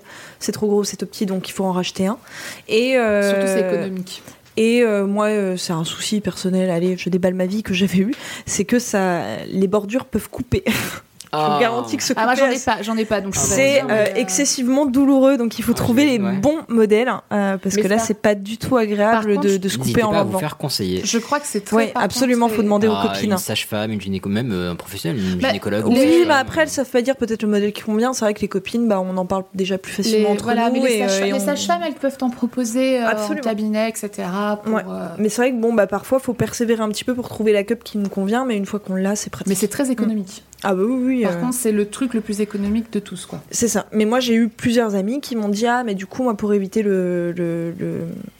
Le, le, le sy- ouais, le choc toxique, j'utilise une cup. Alors, non, non, et c'est c'est- on peut l'avoir risque est le même. autant, ah, mais le risque est absolument le même. Ça reste encore étranger. euh. Et, euh, et en plus, ce qui est compliqué, c'est que c'est une maladie qui progresse très très vite, euh, qui se développe 3 à 5 jours après qu'on ait mis le mauvais tampon, enfin le tampon infecté ou la cup infectée. Et euh, ce sont des, des symptômes qui sont difficiles à, à comprendre. Mais- C'est-à-dire que c'est des symptômes assez basiques. C'est de la fièvre, des vomissements, de la diarrhée et des pertes de connaissances. Et c'est un choc toxique qui est dans le cas d'une utilisation normale d'un tampon. Absolument. Parce Oui, que oui, moi, ça j'avais peut entendu arriver à parler de choc n'importe qui. toxique, Mais c'était quand euh, il y avait une jeune fille, par exemple, qui avait euh, pas compris le, le principe euh, qui, euh, Ah, qu'il y en du a eu tampon qu'il plusieurs. fallait, qui- ouais, voilà, qu'il fallait les retirer. Et du coup, bah, elle en avait mis plusieurs. Et du coup, bah. euh, Ah bah oui, non, c'est pas bon. Ça rentrait, C'est pas mais- bon, mais non, non, ça peut Et arriver, là, du euh, coup, ça il y peut a eu arriver un à impact toxique n'importe qui, euh, mais il faut pas du tout dramatiser, il faut rester vigilante, mais il faut absolument pas dramatiser parce que ça n'arrive que très très très Ouais, rarement. ouais. Euh, donc euh, voilà, mais il faut savoir rester vigilant parce que malheureusement ça peut être fatal super rapidement. Et, euh, et dans le meilleur des cas, je crois que ça, ça incombe forcément à des, à des imputations. À des amputations, pardon. Voilà. Alors, Plein de bonnes nouvelles donc. ah oui, oui, oui, euh, n'est-ce pas C'est sympa. Pour finir ce sujet un petit peu plus en gaieté, j'avais envie de vous parler des petites expressions euh, qu'on emploie pour dire que j'ai mes règles. Ah, Voilà. Je, je connais quelques-unes sympas. Alors, euh, il y J'ai en- ma concoyote. les, Déjà tombé de la vache. les plus employées et les plus célèbres, elles font référence à la guerre. Moi, je trouve ça rigolo. Ouais, ouais. Les Voilà. Les Anglais. Les Anglais ont débarqué, exactement, qui font référence en fait aux guerres napoléoniennes et plus précisément euh, aux Anglais lorsqu'ils ont débarqué à la défaite de Waterloo. Les tuniques rouges. Et exactement, ils sont arrivés avec des tuniques rouges. Et donc, comme c'était pas un bon souvenir qu'ils sont restés longtemps et qu'ils étaient habillés en rouge, on s'est L'ima- dit- L'image est magnifique. Voilà. Et aux Pays-Bas, on dit euh, le drapeau rouge est hissé. Et en Grèce et en Belgique, on dit les Russes sont arrivés, en référence à l'armée rouge. La feta a tourné. La fête. Non Voilà. Euh, le mot ragnagna vient du gascon euh, arunia, ça veut dire euh, Ah, je me désir. Je m'étais toujours Ouais. posé la question, tiens. Bah, alors, je- moi j'avais juste un petit truc sur les règles, j'avais une pote qui disait euh, j'ai mis ours ou j'ai mis grizzly. Ouais, alors les Parce ours, que, euh, j'y viens. Parce que pour elle c'était genre euh, au-dessus des anglais il y avait les vikings, au-dessus des vikings il y avait les ours, et au-dessus il y avait les grizzlies. Voilà. Alors en fait, avoir ces ours, euh, j'ai trouvé deux références. La première, c'est une référence à la, à la déesse Artémis, qui est rarement la déesse féminine euh, au possible, et dont le nom signifie ours puissante. Voilà. Et sinon, une autre version que j'ai trouvée, c'est que euh, certaines femmes ont l'humeur d'un ours affamé durant leurs règles. Alors que j'ai mes Artémis, ce serait beaucoup plus sympa finalement. Oui, bah voilà. Bah bon, j'ai mes ours, c'est rigolo. Euh, au XVIIe siècle, on disait le cardinal est à la motte, en référence au cardinal de Mazarin. Oui Je trouve ça plutôt chic. Élégant. Et on disait également au XVIIe siècle, avoir ses catimini. Donc vous connaissez le mot catimini, faire quelque chose en catimini, Ouais. Caché. donc quelque chose de caché. Eh bien en fait, euh, l'expression je fais quelque chose en catimini euh, vient de l'expression avoir ses catimini. Non Et si, parce que cati- euh, catimini vient du mot kataménia, qui en grec veut dire menstruation. Voilà. Ok, Simple. Donc basique. faire quelque chose en catimini, c'est faire quelque chose en menstruation. Très Voilà. bien. Vous le saurez. très bien. Balance ton synonyme. Bloche. Exactement. Avoir ses bloches Ouais. Oh, Putain, je, je ne savais D'autres pas. synonymes tant qu'on y est Bah, avoir ses ragnout, avoir ses. euh, un C'est petit Ranute, hommage à Pablo non, Mira. C'est on Ranute, le dit- On oui. le dit pas, c'est dégueulasse, mais. C'est euh, ouais. Souvent, Plutôt nul. c'est plutôt. euh, on chuchotait en faisant j'ai mes règles. Ouais, voilà. ouais. Alors, C'est pas un synonyme ça. Ouais, je suis pas. Moi, c'était c'était Je les Anglais suis ont débarqué, moi. indisposée. Moi, Je moi suis aussi, c'était les indisposée. Anglais. Ouais, moi, Mhm. c'était les Anglais ou le cardinal aussi. Voilà. Cardinal, je trouve ça Je suis en classe. train de tourner un remake de Red is Dead. Bah. Ah, c'était trop cool comme sujet, vu que maintenant il n'y a plus moi pour dire merci. Ah, ah. Merci moi-même. Non, c'était trop, trop cool. Et euh, j'ai appris plein de choses et du coup je serai moins bête. Et, et voilà. Ça, vous a presque donné On envie aime bien d'avoir quand vos t'es règles. mauvais. Moi j'adorerais. Non, mais c'est vrai Pas que encore. euh, moi, c'est en tant que garçon, c'est aussi une question que je m'étais posée de. C'est une expérience, oui, qui serait intéressante parce que pas plus tard qu'il y a quelques jours, j'ai revu passer un article qui disait oui, les médecins ont enfin reconnu que la douleur menstruelle pouvait euh, se rapprocher de la douleur d'un arrêt cardiaque ou ce genre de choses. Et on lit ça en disant Pff, ouais, c'est ça, ouais, mais on sait rien Ah ouais, en même ça temps. sert à rien. Et dans toutes les relations Non, qu'on a mais pu pas. avoir à, à nos âges, pour le coup, j'ai eu euh, des copines qui avaient des règles invisibles Mmh. dans tous les sens du terme et des copines qui avaient des règles où complètement pétées en deux sur le canapé Très pendant trois jours à ne douloureuses, pas etc., pouvoir ouais. bouger. Donc c'est surtout la, la variété des symptômes entre guillemets entre les entre les différentes femmes qui est que j'ai Mais des toujours trouvé. symptômes euh, et de ce que tu utilises, euh, si tu prends un moyen de contraception hormonale ou pas aussi, ça permet d'atténuer euh, plus ou moins la, la douleur. hmm. C'est pour ça qu'il y a plein de jeunes filles qui vont prendre la pilule à partir de 14-15 ans. C'est- Et les papas ont du mal à comprendre, mais elles prennent pas la pilule pour se, pour euh, se protéger, mais elles prennent la pilule pour atténuer Pour la douleur des atténuer les règles. règles, Puis il y a- il y, a aussi une maladie qui a été reconnue il n'y a pas très Oui. longtemps, des douleurs euh, L'endométriose. de règles, c'est L'endométriose. l'endométriose, voilà. Donc, euh, comme quoi, hein. Des sujets à creuser que vous pouvez aborder avec vos amis, avec votre gynécologue. Absolument. Et, et, et, et surtout, euh, j'ai découvert une petite perle euh, qui est le, le musée des règles, mais qui est un musée en ligne qui s'appelle Museum of euh, Menstruation. Voilà. Museum Très of bien. Menstruation. Et vous pourrez voir euh, des, des techniques de, de Emmener- serviettes hygiéniques ou quoi, mais qui datent des années 20, qui sont complètement hallucinantes. Voilà. Eh ben, ça fait écoute, un- sur un dimanche pluvieux, ça fait un peu musée des tortures, mais en tout cas euh, très très intéressant. on ira voir. Et vous pouvez aussi vous intéresser à. Il me semble que c'est Jack Parker qui s'était intéressé à ça, qui avait écrit euh, un bouquin là-dessus. Voilà. Absolument, exactement. Eh bien, écoute, Alexandre, je crois que c'est à ton tour. Nous sommes tout oui. Prends le bas de combat. Je ne sais comment vous remercier. Merci, merci La choucrane à tous, la choucrane Alors c'est avec plaisir que je suis de retour pour parler un petit peu de science. Le choix du sujet fut un peu difficile au début. C'est arrivé par le désir des auditeurs d'en savoir davantage sur l'histoire des sciences. Un sujet des plus passionnants mais qui devra attendre puisque notre géniale chroniqueuse et aujourd'hui chef euh, franc-comtoise m'a dit à peu près... euh, tu sais Alex, le thème ce sera un peu la journée de la femme donc si tu peux Des lâcher femmes. un ou Des femmes mais elle, elle me l'avait dit, elle n'avait pas encore eu ta, euh, ta- ta chronique. Euh, je la cite à peu près. Si tu peux lâcher un ou deux mots sur ce sujet, ce serait cool, parce qu'il y a déjà pas beaucoup de femmes chez Pardon Maman, que vous êtes tous les mêmes, vous les hommes, et que je suis déjà pas payé par Ilias, malgré un an de lèche-botte absolue. Tout ce qui me laisse faire, c'est d'animer la soirée euh, pour la journée des femmes. Donc bref, tu le fais ou je t'encule. Avec un tampon des années 20. J'ai donc décidé par moi-même de traiter un sujet en rapport avec le thème, le prix Nobel de science, et pas n'importe lesquels, les lauréates du prix Nobel de science, histoire de connaître un peu plus ces femmes de science avec un grand F, comme quoi on reboucle sur ce qu'on avait dit plus tôt. Alors, petite stat d'abord pour les amoureux des chiffres. Depuis 1901, date de la création du prix Nobel, c'est pas moins de 583 Nobel qui ont été décernés pour des travaux scientifiques. Oui, Camille. C'est qui au final qui a créé le prix Nobel Enfin, c'est Maurice Nobel C'est Alfred. Alfred. Et Prix- c'est- Mais pourquoi Enfin, juste Bah, une mini euh, parenthèse Ah de, de quelques secondes. hein. Ah, Non, c'était non, non. une parenthèse très intéressante qu'il aurait été sans doute intéressante de creuser, n'est-ce pas Euh, Ah, Alors, je- tu Alfred reviendras, Nobel, non Alfred Pas sous un Nobel, tunnel à et part, tu vas devoir continuer. à, part, à part le fait qu'il a été prix Nobel de la paix et inventeur de la TNT, euh, je. J'ai j'ai pas. Bon, bah, nous reparlerons de Maurice Ouais. Nobel une autre fois. Ouais, Très mais bien, peut-être ça marche. euh, peut-être on peut. Je Nous pourrais disons- lâcher un truc sur, euh, sur Twitter. Ouais, disons les Nobel Oui. féminins. Voilà. Donc, Pardon. euh, sur ces 583 prix Nobel, à votre avis, et au nom de la parité, combien ont été reçus par une femme J'ai 30. 7. Quatre. Une trentaine 7.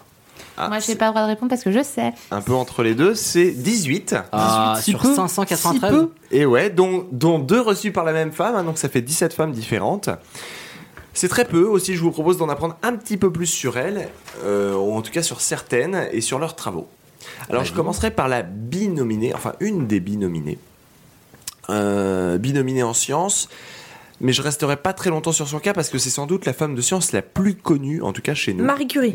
Lorsqu'on vous demande une femme scientifique, vous ne connaissez qu'elle, c'est Marie Curie. Vous ne connaissez qu'elle Non, il y a ma copine déjà. Oh, pou Voilà. Ah, Je peux pas dire ça, Calme. elle fait de l'histoire. Alors, Marie Curie. euh, elle est née en novembre 67, 1867, à Varsovie, et euh, elle reçoit le prix Nobel de physique d'abord en 1903 avec son, son, son mari, et puis Qui Monsieur est mort dans Becquerel. un accident de voiture, ça m'avait choqué ça. Son mari Ouais, pour l'époque, il s'est fait écraser par un carrosse. C'est vrai qu'il ne devait pas y avoir beaucoup de trafic. Non, non, début 1900, c'est moche quoi. Ouais, c'est Euh, pour leurs travaux sur les recherches sur les radiations, de manière générale, et elle le recevra après en 1911, mais le- du coup le prix Nobel de chimie cette fois-ci pour euh, ses travaux sur le polonium et sur le radium. Euh, petite anecdote, elle a notamment découvert la masse d'un atome de radium. Voilà. Qui est Non mais on s'en branle. Bien. C'est sur le tableau, tout le monde s'en fout. Voilà. Il- Oh, le il faut scientifique en savoir. J'adore Alex, il nous balance des trucs comme ça. euh, Non, mais- après- Ça, Ouais. c'est impressionnant d'arriver à connaître la masse d'un atome. C'est pas pour autant que c'est c'est une donnée à connaître euh, dans sa vie. Absolument. Euh, alors, on continue de manière chronologique avec Irène Joliot-Curie. Oui, oui, la fille de Pierre et Marie. Hey, Elle sera prix Nobel de chimie en 1935 pour la découverte de la radioactivité artificielle, c'est-à-dire la radioactivité provoquée par l'action de l'homme ou de la femme, notamment par exemple pour ce qui concerne l'imagerie médicale. Ah, c'est bizarre qu'elle n'ait pas été euh, prix Nobel de la paix, hein, je ne comprends pas. Et- Pardon. Ah, ah là là Oui Euh. Ah. Sans transition. Alors, anecdote concernant les deux femmes Curie, elles décéderont toutes les deux d'une leucémie liée à leur exposition prolongée au polonium. Hashtag Forcément. fait de la recherche.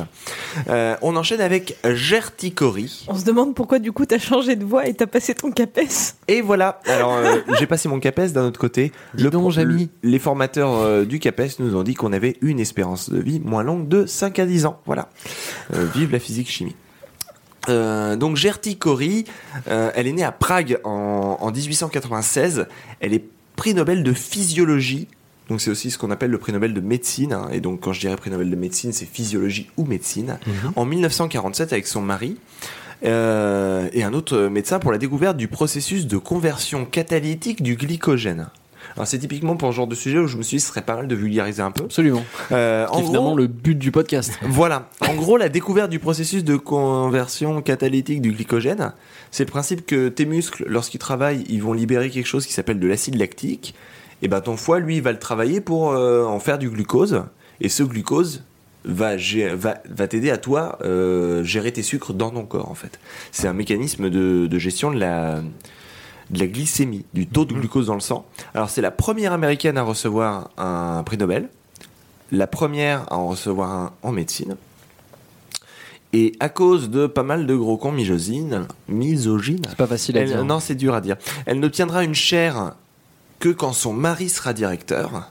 Alors qu'elle soit, soit, ju- soit juste avant, so- soit en 46, elle a le prix Nobel en 47, euh, parce qu'avant euh, c'était une femme, donc on lui proposait que des postes de stagiaire Ah putain. ou d'assistante. Euh, on revient sur un prix Nobel de physique en, en 1963 grâce à Maria Geppert-Mayer pour sa découverte de la structure en couche du noyau atomique. Euh, déjà pour moi c'était pas mal gosu.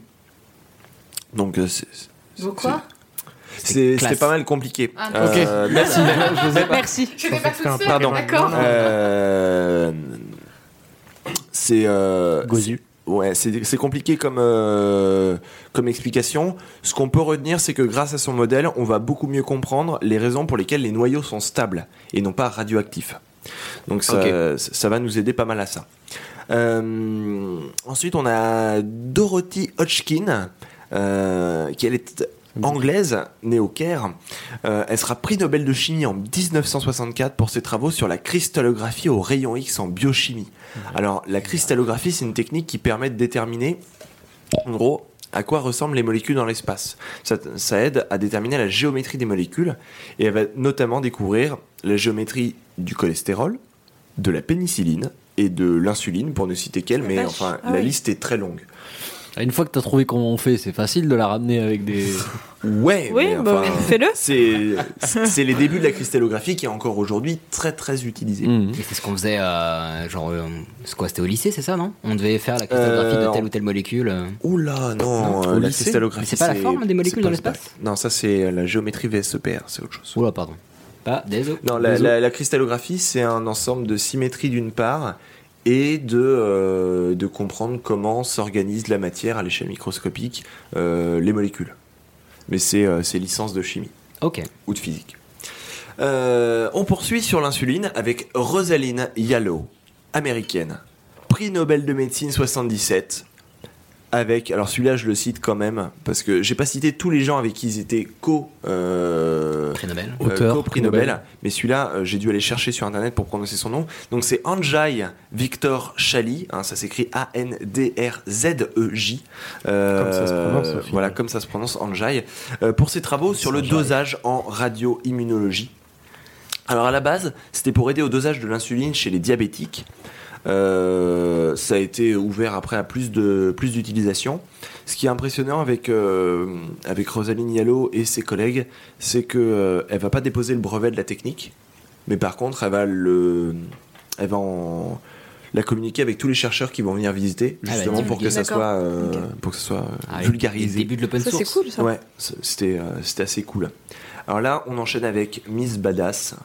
euh, Barbara. Bizarre quand Ah, j'ai cru que c'était son prénom. C'est sa préférée. Ah ouais, Barbara McClintock, parce que c'est hyper impressionnant. Bah déjà son prénom, est stylé. enfin son nom. Alors, prix Nobel de médecine en 83 pour la découverte des facteurs génétiques mobiles appelés transposons. Alors, l'idée, c'est que dans l'étude des gènes dans le corps humain, de tout ce qui va en fait faire qu'on est brun, qu'on a les yeux plus ou moins bleus, plus ou moins bruns, euh, ça va pouvoir être dans certaines positions de certains chromosomes, mais ça va pouvoir aussi bouger. Ça, elle va le postuler comme idée. Ça ne sera démontré que plus tard. Et au début, on la prend pour une tarée, un petit peu comme euh, un certain Mendeleïev. Enfin, pas tout le monde, hein, mais en tout cas, il y a pas mal de scientifiques qui font ouais, ouais, mais elle est mignonne avec son maïs, euh, parce que c'est- c'est c'est son sujet de recherche. Hein. Oui, elle fait- évidemment. elle fait l'étude sur le maïs. Euh, c'est la seule femme à avoir son prix Nobel seule dans la catégorie médecine. C'est une des plus éminentes cytogénéticiennes du XXe siècle. D'accord. C'est C'est un- elle, est un peu- peu, eh ouais, elle est un peu à la génétique ce que Lavoisier est à la chimie. Oh. Alors, euh, ce sont les sept premières femmes à avoir reçu un prix Nobel de science dans l'histoire de l'humanité et depuis le début en fait du, du prix Nobel. Alors, je vais vous en citer, euh, je, vais- je vais vous citer tous celles qui sont arrivées par la suite et vous expliquer après pourquoi. J'ai pas, j'ai pas été détaillé plus que ça. Alors, il y a Rita Levi Montalcini en 86, Gertrude Elion en 88, euh, Christian Nusslein Vorlar. Vol. Volhard. Oh. Volhard. En, en 95, Linda Buck en 2004, Françoise Barret Sinoussi en 2008, Elisabeth Blackburn et Carol Grider, Grider ensemble en 2009. Tout ça, c'est que de la médecine. Euh, après, on a Ada Yonat en 2009 pour un prix Nobel de chimie et de nouveau en médecine, Maybrit Moser en 2004 et Yu Yu Tu en 2015. Euh, alors 2015, c'est recherche sur le paludisme. Ça nous, on comprend un peu plus déjà ce que c'est. Oui. Euh, alors, si je n'ai présenté que les 7 premières de la liste, c'est pour deux raisons. Euh, tout d'abord, un listing complet, ça risquait de devenir un petit peu ennuyeux et je trouvais dommage de pas rendre hommage aux plus récentes de la liste. En plus, il y a un livre qui est sorti qui s'appelle 17 femmes prix Nobel de sciences euh, d'Hélène Merle-Béral Qui aux a un éditions titre qui a le Odile mérite Jacob. d'être euh, d'être clair. Voilà, qui a le mérite d'être clair et c'est euh, c'est ce qui m'a donné en fait l'idée de faire le sujet euh, une fois que Camille me l'avait euh, proposé gentiment. Euh, aimablement. Voilà. Donc j'espère avoir suscité euh, l'envie de certains ou certaines de- d'aller trouver ce livre pour en savoir un petit peu plus. Et je Absolument. rajouterai une anecdote personnelle. Un esprit scientifique d'ex- d'exception que j'ai rencontré au lycée, brillante. Elle venait d'un collège ZEP à l'époque. Elle a fait prépa. Elle a fait classe étoile à Saint-Louis. Elle a intégré une top école d'ingé C'est et elle pas passe moi. son doctorat au laboratoire de l'IX. Euh, Filles et garçons ont leur place en sciences. Voilà. Ah, c'est beau, mais tu as tout à fait raison. Eh ben écoute, merci bien. Euh, on t'attend du coup pour nous expliquer ce qu'est un prix Nobel lors d'un prochain pourquoi pas épisode Ou et pour nous nous-mêmes. parler de, de Maurice Nobel. Et du poids. euh, Non, Maurice, Mais, t'es- mais, euh, mais après, euh, sujet de science, il suffit qu'il propose. Parce que euh, je crois qu'il n'y avait que l'histoire des sciences qui avait été vaguement proposée Quand tu dans dis le sujet. il, c'est les- Ouais, c'est les auditeurs, Mais ouais. oui, Effectivement, euh, quelqu'un qui a chers- dit chers l'histoire des- et alors- auditeurs. Et alors, histoire des sciences, euh, alors soit, soit faudra le faire avec des historiens, historiennes, parce qu'ils seront beaucoup plus calés. On peut- On peut faire un truc à deux, hein, j'ai fait ça pour le Capes et la Greg. Ouais, je suis d'accord qu'on fasse un truc à deux, ma chérie. Euh, mais- Euh, pas au micro, hein, ce que vous faites d'habitude. euh, Il y a des personnes jeunes qui nous écoutent. Mais après, sinon, ça peut être aussi histoire des sciences sur un sujet. Genre, je sais qu'il y a un truc que j'ai pas mal bossé, c'est l'histoire des sciences de la lumière. Ça, Ah, ça, peut, c'est être, un- top. ça peut être un, un sujet à, à aborder. Un sujet bien visuel comme on aime. Mais ça. si- Et ben non, justement, Euh, justement, tout en, tout en oral, ça passe. Si certains auditeurs ont des. Oh Oh, Oh, Vraiment C'était bien joué, moi je salue la personne. Voilà, on la garde. Très bien, donc je disais, si certains auditeurs ont des, des- des envies, des idées de sujets sciences, eh bien nous avons Alex à notre disposition euh, qui sera ravi voilà, Tout à fait. De, de venir. euh, Sous une injonction bien placée de ta part. Ah, mais bien sûr, Genre, voilà, je vais t'enculer et- comme tout à et- l'heure. Et moyennant une bonne bouteille de vin, de, de venir nous, nous parler un peu C'est de, moi, de tu la me- science. tu m'offres un peu de fromage. Bouteille de vin qu'il a ramené lui-même. Oui, non, mais j'ai amené le fromage. Ah C'est surtout le fromage là qui Oui, l'intéresse voilà. depuis tout à La- l'heure. La, la tome, oui, j'ai bien vu. Bien. En tout cas, sur ces belles paroles. Exactement, nous passons à Ichouchou, qui ne nous parlera pas d'animaux, mais bon, on va quand même essayer d'y faire. C'est qui le patron Maman C'est qui le patron Maman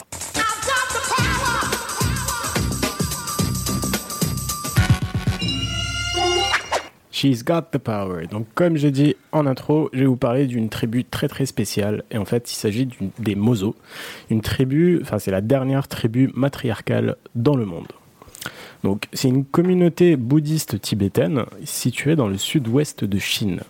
Elles habitent le long du lac Lugu, à la frontière de la province du Yunnan et du Sichuan. ok, Ah, je donc, vois à peu près. C'est bien. Donc, euh, c'est dans- elles habitent dans une euh, vallée et c'est une tribu où les femmes euh, sont en charge, tout simplement. Elles décident de tout. Il y a, dans cette tribu-là, il n'y a pas de mot à proprement parler de- du terme père ou mari. Ah, carrément. carrément. Ça n'existe Mais- pas. Mais quel- qu'est-ce- comment elles en parlent Tu verras. Ok, ok, ok. On a un rôle quand même ou pas du tout Oui. Au producteur. On en reviendra C'est tout à l'heure. Donc, euh, en fait, c'est c'est un- c'est le royaume des femmes, tout simplement. C'est ouf. Ouais. Elles sont à peu près euh, 40 000 et elles Quand vivent, ouais, elles vivent dans plusieurs villages qui longent le fleuve et ils sont depuis, enfin, c'est pas les mêmes, mais depuis plus de 800 ans. Euh, Oui, je pense que ça a dû tourner un petit peu, quoi. Bah, Sinon, c'est super fort. Précision, quoi. Et sinon, c'est aussi que l'homme a un effet super négatif parce que si elles ont réussi à tenir 800 ans toutes seules. Non, ça veut juste dire qu'elles ont compris comment il fallait vivre plus vieux. Exactement. Non, euh, donc en fait, les femmes, elles prennent quasiment toutes les décisions, euh, pas juste majeures, mais toutes les décisions. Euh, en gros, elles contrôlent l'argent du foyer, elles ont la possession des maisons, donc les maisons sont à leur nom. Mhm. Euh, elles ont 100%, 100 des droits concernant les enfants. Bah, comme la France dans les années 70, quoi. Oui, Ah. tout à fait, oui. Mais non, mais pour les hommes, mais. Ouais, sauf que là, c'est Genre, tout t'as- t'as la- à fait t'as- l'inverse. Ouais, oui, oui, c'est ça, oui. tout simplement. Et euh, en fait, quand l'homme peut faire des choix, mais quand il choisit de dire, enfin, de proposer quelque chose, Il est de- l'aval d'une de sa femme. Exactement, c'est la femme la plus. Pas C'est de génial. sa femme, parce qu'il n'y a pas de mari, je te rappelle. Ah. Pas de sa maîtresse, on- Non, il y a- c'est D'une la- femme. De Sa la patronne. femme la plus âgée de la maison. Donc euh, sa grand-mère, sa mère, sa tante, euh, peu importe. Horrible. Non, Non mais, non, mais tu veux faire n'importe Hmm. quoi. Non, mais attends, Oh tu là veux là. faire n'importe quoi, tu dois demander à ta grand-mère si elle est OK. Mais ouais, mais parce que. C'est chaud quand Justement, même. ben non, parce que c'est pas du tout la même, euh, la même mentalité. C'est du matriarcat C'est- mélangé avec une Non mais enfin, gérontocratie. non, mais c'est ça, parfait. ça serait, ça serait pareil avec ton grand-père, je suis désolé, mais euh, tu veux faire n'importe quoi, tu dis euh, papy, je peux. Non. Ah, mais justement, ce qui est rigolo, enfin rigolo, non, c'est euh, triste, mais ça correspond vraiment à euh, bah, la France ou d'autres pays il y a quelques dizaines d'années. C'est que tu pouvais pas ouvrir un compte en banque, tu pouvais pas avoir un taf. eh ben. C'est tu un- pouvais pas- c'est encore- justement, j'ai kiffé faire, euh, faire ce, su- enfin, j'ai kiffé, j'ai kiffé faire ce sujet. Ouais, ça marche. j'ai kiffé faire ce sujet parce que bah, justement, je suis né en Arabie Saoudite et aujourd'hui, jusqu'aujourd'hui, T'as vu de femmes avant euh, les 20 ans. les f- non, les femmes ont le droit. De... Pardon. N'importe quoi. Je la Non, mais regrette. les femmes ont besoin de l'aval de- du, du père ou du mari ou du frère, même du, du petit frère, euh, pour faire quoi que ce soit, pour ouvrir un compte en banque. Pour, enfin, là- et puis là, c'est carrément tout à fait l'inverse. Donc, je trouvais ça, je trouvais ça cool qu'il y a pas qu'il y a d'autres choses dans le monde. Euh, donc ouais, donc si l'homme veut faire quelque chose et que la grand-mère par exemple dit non, eh ben l'homme ne le fait pas, tout simplement. Il n'y a pas de rébellion, quoi que ce soit. Il y a une autre particulé- particularité chez les mozos, c'est le principe du mariage marchand. En gros, euh, tu te maries pas, t'es marié entre guillemets pour la soirée, tu choisis ton partenaire, Non. et le lendemain, c'est un coup d'un soir. C'est un plan cul, quoi. C'est un plan cul, tout ça. Mais, mais légalisé par le mariage d'un soir. Il y a, ouais, enfin, c'est, il- Est-ce tu qu'il y a sais, des on pr- te met est-ce pas qu'il y a une des bague, il y a pas préférences noires, de, enfin, c'est le gars il rentre. En gros, quoi. Ah, c'est ça, tout simplement. Oui. Mais est-ce que le type du coup devient le père après Non. reconnu Non. Non, D'accord. pas de père, justement, Eh, on a dit. c'est le Non, principe il y a du pas de mariage statut marital ni marchand. rien, ouais, C'est- c'est, tu, euh, tu, tu viens, Tu marches. tu marches. Ah, mais Enfin, marchand avec un on- T Oui. Mhm. Ah, d'accord, parce que vous dites marchand avec un D, t'es genre. Non, non, non, non. en gros, en fait, c'est dans les, la, la sélection du, du partenaire. Il se fait souvent lors des, des fêtes du village où les femmes dansent et séduisent les potentiels partenaires. Voilà, euh, Ok. tout simplement. C'est une teuf, quoi. C'est ça. J'essaie de, de me raccrocher à la chose que je connais. Et, euh, c'est c'est à l'âge de 13 ans que les filles passent euh, un rituel d'initiation à l'âge adulte, donc je trouve ça quand même relativement tôt. Et, euh, et elles sont libres de choisir le- n'importe quel amoureux dans la tribu. Même les vieux C'est mignon. Peu importe, elles peuvent en avoir autant qu'elles veulent, prendre le temps qu'elles veulent, euh, tout ça sans se marier. tu vois le regard de Odekali, c'est combien de temps, combien de temps pour un visa On déménage. On va déménager. C'est quoi la semaine prochaine Je sais pas, mais on peut aller voir la. Moi, ça comment m'intéresse. ressemble. Ouais, j'avoue. Très bien. Donc voilà, tout ça sans se marier. Et ce qui est intéressant, c'est que, bah, je vous rappelle qu'on est en Chine, et c'est un énorme contraste avec euh, le mode de vie chinois où euh, Mhm. le mariage est forcé carrément. Donc euh, là, t'as. Peut-être pas dans tout, tout, toute la Chine. Mais la plupart, Non, mais justement. pour- pour les familles, C'est- euh, un peu tradis, euh. C'est. euh, c'est. c'est- Ok, Voilà. Ah, C'est juste que je connais, connais pas bien la Chine, je me dis, bon, peut-être Alors, Ah, pas tout le moi j'ai peut-être raté un truc justement, tu parlais de la province du Sepchuan qui est pas un truc désertique non plus, il n'y a pas trois baraques dans la province du Sepchuan, c'est quelque chose qui est excentré cette... euh, On y reviendra. D'accord. C'était excentré, euh, mais on y reviendra. Voilà. Euh, donc, euh, en fait, euh, avec tout ça, donc je disais, elles pouvaient choisir qui elles veulent, gna gna gna, et, euh, et puis surtout, bah, elles sont pas du tout jugées parce que c'est normal. Mmh. Parce qu'aujourd'hui, si une fille couche avec 3-4 personnes, bah, elle est directement traitée de catin. De... Non, non, jadis, elle était traitée de catin. Aujourd'hui, euh, elle est de... de pute, tout ça. Voilà.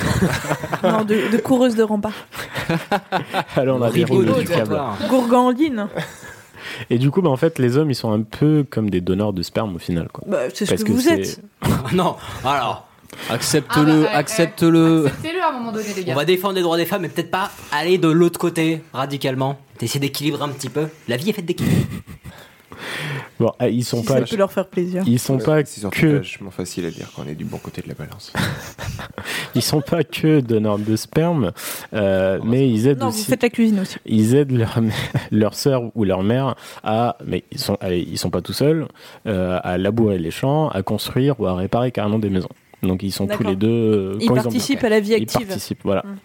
Euh, mais des fois, ils n'ont pas besoin d'hommes. Donc les femmes n'ont pas besoin d'hommes, donc euh, elles font toutes seules. C'est dingue quand même. Ouais. ouais, ouais. Euh, la, la, la, seule chose que les femmes ne peuvent pas faire, euh, parce que je cite, c'est un travail d'homme, euh, c'est de tuer les animaux. Ah, voilà. Ok. Oh, Bah, On a pas ça me paraît plutôt arbitraire. oui, c'est ça. Non, pas envie, ça salit les mains, c'est mort. Non, non. Bah, Euh. ça nique une manucure, hein, d'égorger un mouton. Enfin, euh... Je pense qu'en Sichuan, il n'y a pas beaucoup de hein. manucures. Qu'est-ce que t'en sais Ah. C'est quand la dernière fois que t'égorges un mouton Hier. Ah, bah, pourtant, okay. ta manucure est magnifique. Pardon. Euh, oui. Merci. J'ai mis des gants. Allez, vas-y. Ah, C'est bon, Très bien, on continue.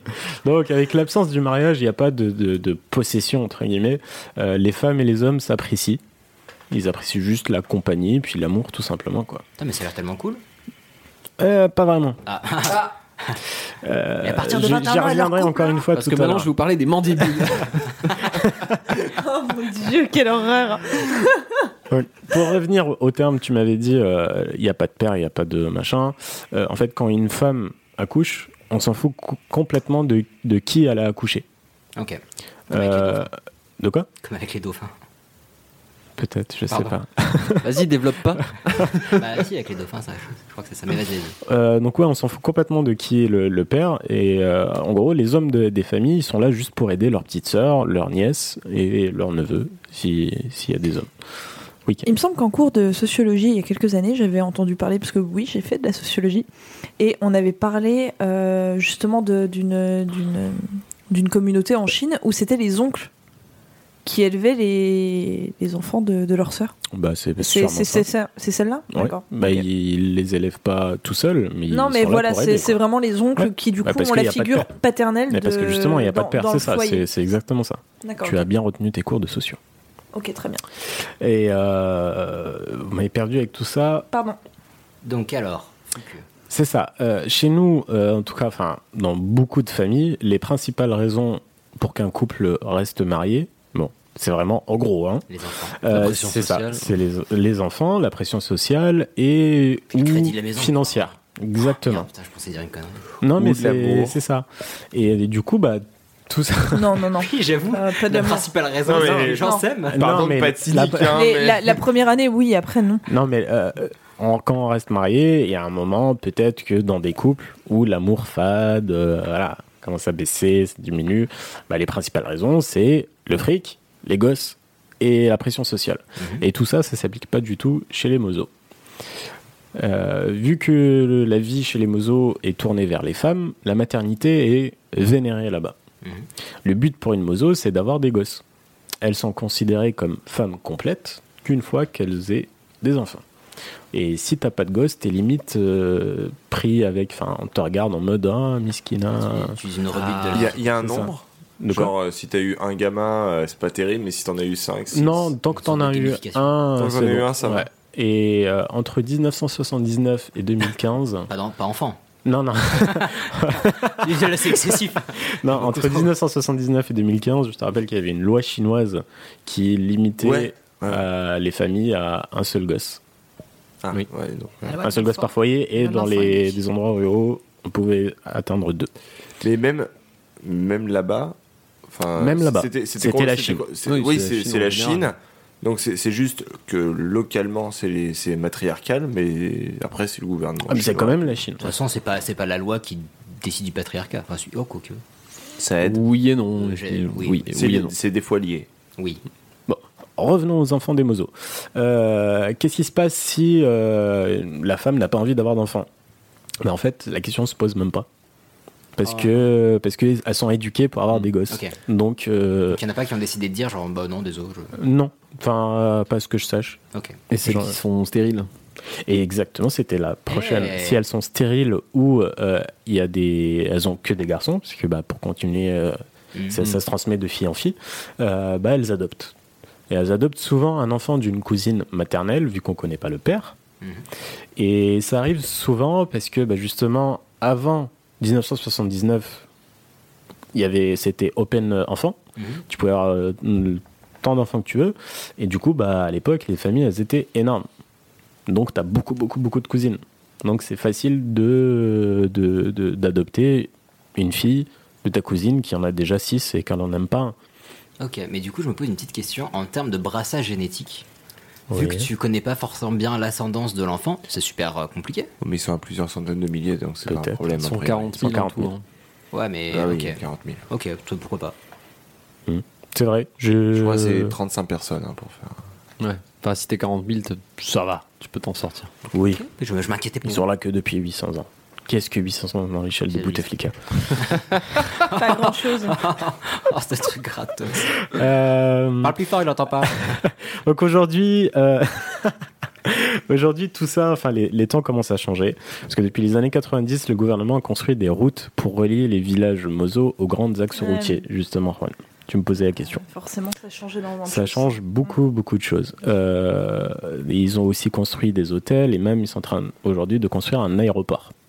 Ah oui, Donc voilà, il y a la- le début du tourisme de masse qui commence à, à, à venir. Mais quand tu veux dire du tourisme de base, c'est-à-dire que les gens vont se déplacer pour Beaucoup de voir, Chinois entre y vont. guillemets, Ouais. ça. Ouais. Et d'ailleurs, D'accord, j'ai pour une petite, assister, ouais, euh, et petite, petite anecdote, il y a carrément des, des personnes qui fraudent, entre guillemets.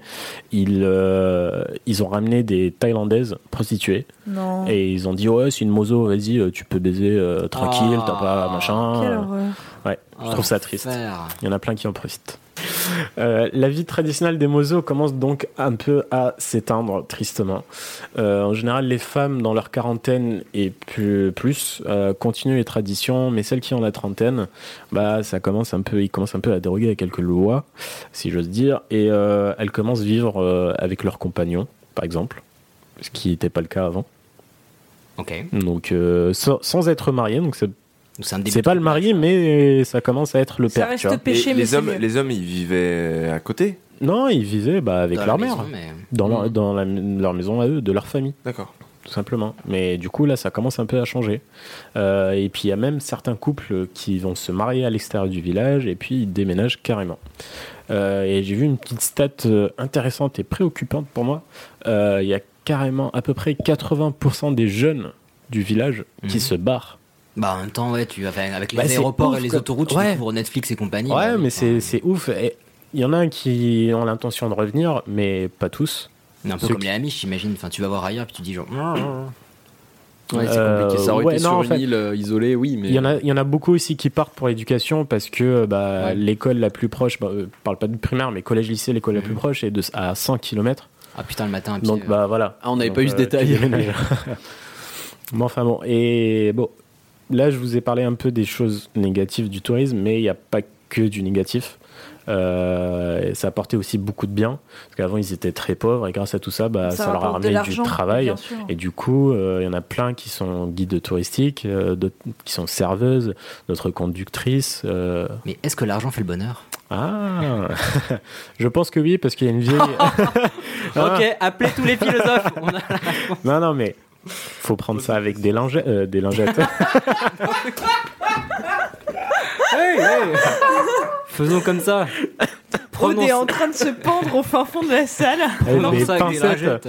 Non, parce que j'ai j'ai vu, j'ai- j'ai vu un petit documentaire aussi où euh, il y a, il y a des vieilles de génération qui. euh, Putain, ça y est, c'est parti. Putain, j'avais réussi à faire un truc normal. Allez, je t'écoute. Non, Ah, t'écoutes, Hicham, on Euh, t'écoute. je- euh, les, les vieilles générations qui, euh, a- bon, qui adoraient Mao Ouais. euh, parce que bah, il leur a- et le Parti communiste parce qu'il leur a facilité la vie parce que justement ça a commencé un peu à ah putain voilà Moi, je t'écoute. Comment Mao a plus leur faciliter la vie. Elle dit, je- moi, je t'écoute, ça m'intéresse. C'est le Parti communiste, du coup, D'accord. il, il aide tout le monde. C'est Oui, le principe d'accord. du communisme. Oui, le principe du communisme. ok. Donc tout le monde payait pour les, pour les serviettes. Voilà. Ah, merde. Vas-y, Hacham, continue. Donc, euh, on revient un peu au, au bien du tourisme. Euh, certaines femmes euh, ouvrent carrément leur maison à des touristes. Et ils- Enfin, il y a carrément des Airbnb là-bas. Je trouve ça, je trouve ça drôle. Euh, Il y a aussi l'agritu- l'agriculture personnelle qui se transforme petit à petit à une agriculture commerciale et à beaucoup à plus grande échelle. Là encore, c'est pas que du mal parce que bah, les familles euh, savent maintenant que en rentrant chez chez quand, quand tu rentres chez soi, quand elle rentre chez chez elle, euh, il y aura toujours de la nourriture sur la table. Ouais. Donc c'est pratique de manger quand tu rentres chez toi. Oui, ça se fait. Pour la survie. et puis finalement, il y a aussi certaines. Il y a certaines femmes qui louent carrément des terrains euh, pour construire des hôtels. Et je pense qu'elles se font un max de blé. Bref, tout ça leur permet de gagner un peu d'argent, euh, mais aussi de rencontrer des personnes qui ne viennent pas de leur communauté. Et c'est pour ça que je pense beaucoup de jeunes euh, au- aujourd'hui, ils espèrent de, de- de quitter et puis de, de voir, euh, voir le monde autrement, quoi. Et justement, tu m'avais parlé euh, tout à l'heure, euh, Ilias. euh, quand je faisais mes, mes recherches sur les mozos, je me suis dit que c'était que dans une matriarchie, en fait, euh, les femmes sont traitées comme des princesses, et les, les hommes font tout le sale boulot, euh, etc. Mais en fait, pas du tout. Euh, ça ça m'a un peu déçu.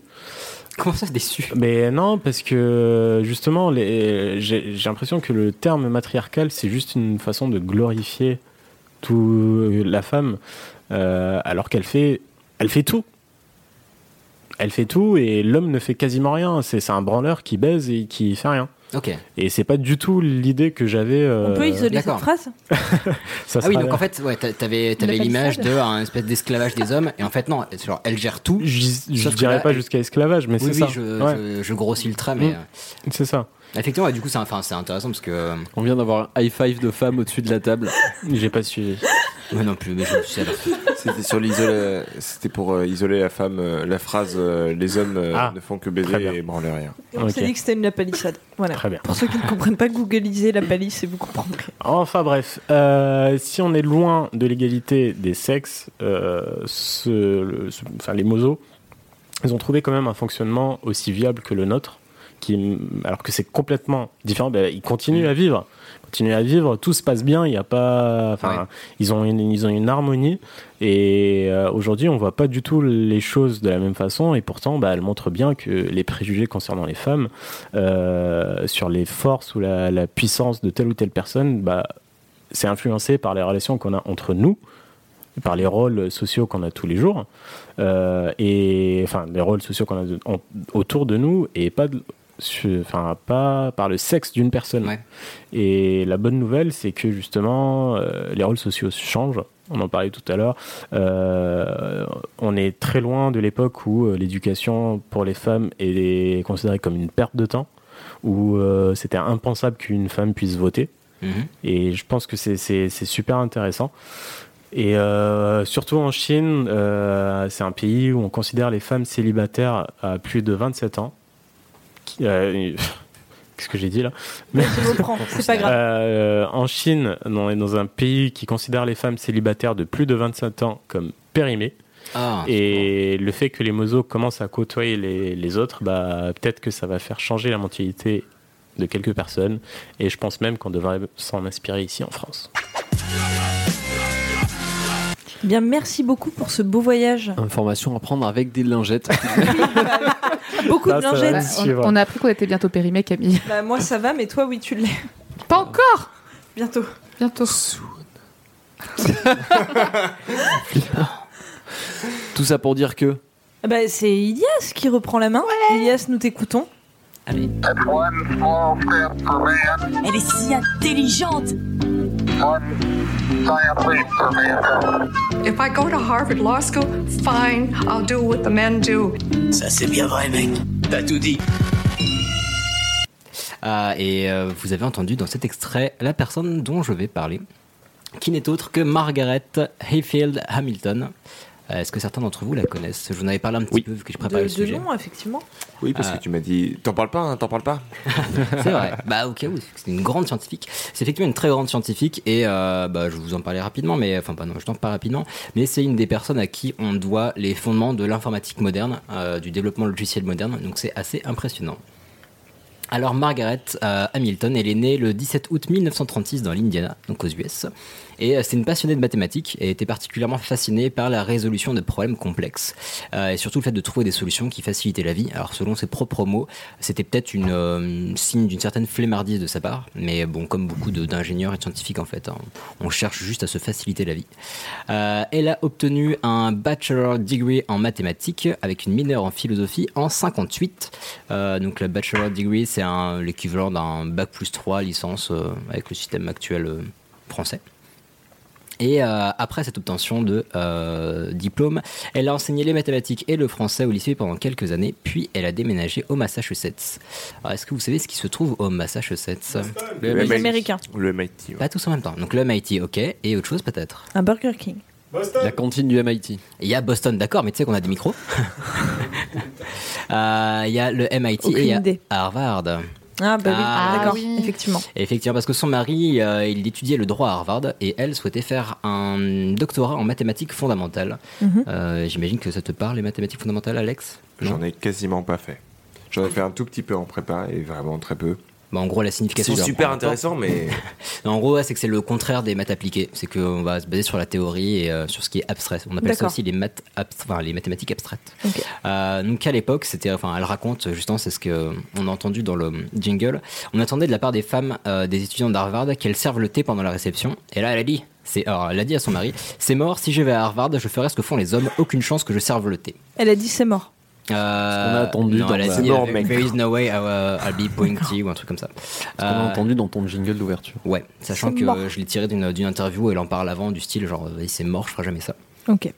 Elle était soutenue euh, par son mari et là-dessus et il, euh, il encourageait sa prise de position. Euh, en 1960, elle va finalement prendre un poste d'intérimaire au MIT pour financer Mhm. les études de son mari à Harvard parce que ça coûte la peau des. Euh, et euh, bah, elle fait ça en fait en attendant que lui lui rende l'appareil parce que bah, du coup, avocat sorti d'Harvard, ça, ça touche un petit peu. Euh, donc c'était un prêté pour un rendu. Euh, quand elle va arriver au MIT, euh, sur ses premiers projets, en fait, elle, va être, euh, elle a répondu à une annonce pour euh, développer des programmes informatiques de prévision météorologique. Alors, à l'époque, les, mathémati- euh, les mathématiques, pardon, l'informatique, c'était peu ou pas enseigné à l'école, donc elle va apprendre sur le tas et en fait, elle va se trouver euh, très très douée dans le domaine et surtout extrêmement impliquée. Donc, on y reviendra, mais c'est une, une caractéristique de sa, de sa carrière et de sa personnalité. Elle est monstrueusement impliquée. Euh, elle va commencer à se faire remarquer en 1961 euh, et on lui demande de travailler sur un projet, euh, un programme du projet SAGE, qui est un programme de euh, détection aérienne pour l'armée. En fait, c'était une sorte de bizutage, euh, parce que c'était un programme sur lequel on envoyait tous les nouveaux euh, pour les, bon, les faire baver un petit peu, parce que c'est un projet que personne n'avait réussi, un programme que personne n'avait réussi à faire fonctionner Mhm. depuis, euh, depuis des années. Euh, la petite particularité de ce programme, c'est que, bah, apparemment, c'est un petit farceur qui l'avait développé, parce que tous les commentaires du code étaient en grec et en latin. Et tous les messages de, Ah, c'est marrant, ça. Ouais, et tous les messages de sortie, le message d'erreur euh, du programme étaient aussi en grec et en latin. Donc c'était un peu la misère, mais Hamilton a fini par le faire fonctionner. Donc magie, oh là là, euh, force et honneur. Donc sur ce projet, elle a travaillé 2-3 ans et ça lui a permis de se faire remarquer et d'intégrer le laboratoire Draper euh, qui travaillait à l'époque sur les programmes embarqués par les fusées de la NASA. Donc déjà, ça commence à, à peser gentiment, ça commence à être pas mal. Euh, avant de passer sur son expérience euh, NASA, j'ai parlé rapidement de la philosophie de l'informatique à l'époque, enfin de là où c'en était. Alors à l'époque, c'est vraiment les balbutiements de l'informatique. Ouais, mais dans le- j'ima- j'imagine, ouais. bah ouais, en fait, surtout dans le sens où, si vous vous souvenez du premier épisode de Pardon Maman, on parle des premiers hackers. Mhm. Les, euh, les hackers à l'époque, bah, ils hackaient des, ils avaient des boîtiers téléphoniques, ils hackaient, ils- enfin ils hackaient, oui avec un H euh, aspiré. Oui, il est Ah. hacké. Mais voilà, il hackait le système, euh, le réseau téléphonique avec des petits boîtiers électroniques. Mm. Donc c'était vraiment le règne du ce qu'on appelle le hardware, donc du matériel. Et à l'époque, on allait vraiment réfléchir à la science de euh, concevoir et de produire des composants physiques, mais pas encore euh, les développements logiciels. C'était fait plus ou moins à l'arrache. et Il n'y avait aucune intelligence qui était euh, qui était mise dedans. Donc elle, elle arrive sur un terrain vierge. Elle va se faire un plaisir justement de débroussailler tout ça et euh, bah, de faire en sorte de, de développer tout ça. Elle a vraiment une, une, une, elle découvre euh, le développement logiciel avec son expérience au MIT et euh, elle prend un plaisir fou à le faire. Euh, à l'époque, on n'avait pas encore donc effectivement développé, identifié le développement logiciel comme un enjeu majeur, mais elle si. Donc elle va mettre beaucoup de bah, beaucoup d'entrain et beaucoup de passion dans le fait de, euh, de, faire les choses proprement bien, de manière réutilisable, euh, industrialisable, enfin beaucoup de choses. Euh, à l'époque, c'était justement tellement pas considéré comme un enjeu que euh, un de ses premiers programmes euh, bah, après le, la gestion météorologique, c'était de faire un programme qui permettrait, qui serait appelé en cas d'abandon de la mission. Et euh, elle considère qu'on lui a donné cette mission euh, parce que on considérait qu'on n'aurait pas besoin de faire appel à ce programme. Donc c'est vraiment qu'on pensait que c'était vraiment une mission pas très importante et qu'il n'y aurait jamais besoin de faire appel à ce logiciel. Non, ok, tout va bien. Euh, et toute la force, euh, au cours de sa carrière, en fait, de toute la force de, de Hamilton et l'innovation qu'elle a, qu'elle apportée, c'est justement le fait de prendre en compte ses erreurs et de faire en sorte que le système se comporte normalement, quoi qu'il se passe, quelles que soient les erreurs, et euh, qu'il puisse bah, remplir sa mission. Elle avait beaucoup d'ambition et, bah, comme je disais, elle a posé les bases de l'informatique moderne. Jusque-là, est-ce que tout va bien Ça va. Absolument. Mais il y avait déjà des langages développés euh, informatiques ou pas du tout Euh, Alors, très certainement, là, je certainement, enfin, je vais pas pouvoir te donner de nom tout de suite. Initialement, non, non, mais euh... initialement, c'était effectivement parti sur des cartes perforées, et puis après, oui, il y a dû y avoir des langages basiques. Et elle a inventé, vraiment inventé un langage euh, que je ne pourrais pas te citer là. Il y a un sigle en trois lettres. Je crois que ça va être New Universal Coding Language ou un, quelque chose comme ça. Et euh, mais à l'époque, je sais pas exactement en quoi il codait. Je, je ne non, non, non, mais euh, malheureusement pas te dire. Mais oui, effectivement, il y avait, bah, c'était les prémices, quoi. Euh, bah, du coup, maintenant, je vais passer faire un petit passage aussi sur le, bah, le caractère passionné de Hamilton. Euh, souvent, elle était, elle était qualifiée d'extrême dans son travail par son engagement principalement. Donc, elle s'y jetait à corps perdu. Euh, elle faisait souvent des longues soirées ou des longs week-ends au travail et elle emmenait sa petite fille Lorraine pour bah, ses soirées à travailler. Et justement, la petite Lorraine, et pendant que sa mère travaillait et testait des, des logiciels, parce que bah, forcément, c'était pour les. euh, Les, euh, bah, les, navettes, les fusées qui allaient partir dans l'espace. Il y avait un petit simulateur qui permet de tester tout ça. Et la petite, euh, la petite fille, bah, elle s'amusait à jouer avec ça. Et justement, transition vers Apollo 8. Euh, un jour, bah, justement, alors que Hamilton travaillait sur le logiciel qui, était, euh, qui allait être embarqué par Apollo 8. Sa fille joue avec le simulateur et elle déclenche un bug qui, en fait, elle va enclencher le module de pré-lancement alors que le simulateur était déjà en vol. Et là, surcharge, surcharge, tout plante. Donc, autrement dit, dans la réalité, ça aurait été un crash. Donc, euh, Hamilton se dit, putain, ça pourrait carrément se produire. Donc, elle va voir les mecs de la NASA. Elle leur dit, bah, faut créer un correctif pour ça parce que sinon, ça risque de péter. Et les mecs l'ont dit, non, c'est mort, pas besoin. Nos astronautes sont entraînés à ne pas faire d'erreur. Donc, elle n'a pas le droit de le faire, elle ne le fait pas. Apollo 8 part, et qu'est-ce qu'il se passe à votre avis Boum, bing. Boom. Et bah non, pas boum, heureusement, parce que bah, 5 jours, mais il y a quand même un problème, parce que 5 jours après le lancement de Apollo 8, il y a un astronaute, un astronaute pardon, qui fait quoi qui enclenche le module, le module de pré-lancement par erreur. Ah là là, qu'est-ce qui se passe Et ça, ça pourrait faire d'écraser les données qui est nécessaire à leur retour sur Terre. Autant dire que c'est un petit peu chiant. Euh, donc avec son équipe, euh, avec l'équipe d'Hamilton, ils ont dû bah, créer un correctif rapidement et l'envoyer jusqu'à Apollo 8 qui était en orbite, enfin en tout cas dans l'espace. Donc autant dire qu'à l'époque c'était un petit peu galère parce qu'il n'y avait pas de 3G, il n'y avait pas de machin. Euh, et donc finalement tout se passe bien, ils arrivent à envoyer ce correctif, mais tout ça aurait pu être évité s'ils avaient écouté Hamilton à la base et qu'elle avait pu envoyer, enfin bah, développer son bazar. Mm -hmm. Euh, maintenant, on va passer à Apollo 11. Alors, Apollo 8, c'était fin 68 et Apollo 11, à peu près mi-69. Donc, ça a été très proche. C'est pour ça que Apollo 8 est souvent éclipsé, même si c'était un des premiers vols euh, où il y a eu des, bah, un premier vol qui, avec des êtres humains en fait à l'intérieur, où ils ont fait euh, plusieurs fois le tour de la Lune, si je dis pas de bêtises. Donc, c'est déjà assez impressionnant. Mais quelques mois plus tard, à peine, par Apollo 11, donc la fusée qui s'est posé sur la Lune. Oh oui. oui. et, euh, ce qui s'est passé aussi, ce qu'on ne sait pas forcément, c'est que trois minutes avant l'alunissage de Apollo 11, un problème survient. Il euh, y a, euh, bah en fait, il y a encore une fois un astronaute qui a fait une connerie, qui a laissé un euh, radar enclenché, sauf que ce radar prenait à peu près 13% des ressources euh, ah, de, de, la de, la, de la fusée. Comment De la fusée de la fusée quoi. Bah, Quelle ressource capacité de ouais, non, 13, 13 des ressources de l'ordinateur. Oui. Bah. Sauf que la Mm. comme Google Chrome. Pas...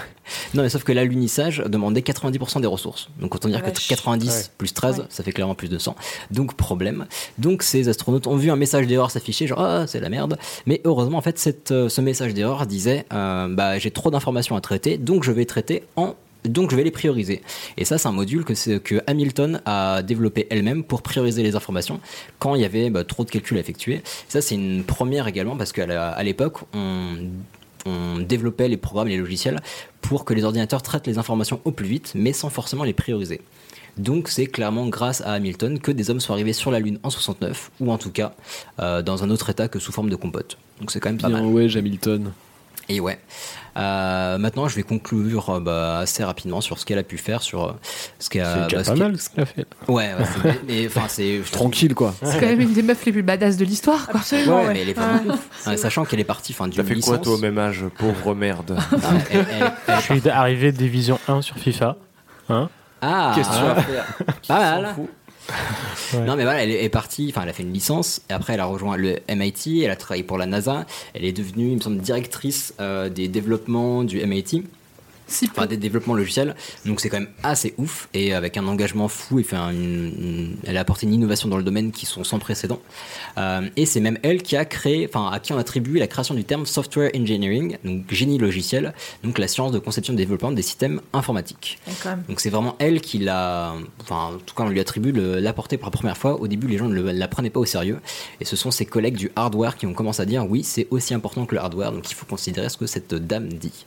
Qu'ils ont eu bien raison et euh, elle avant tout.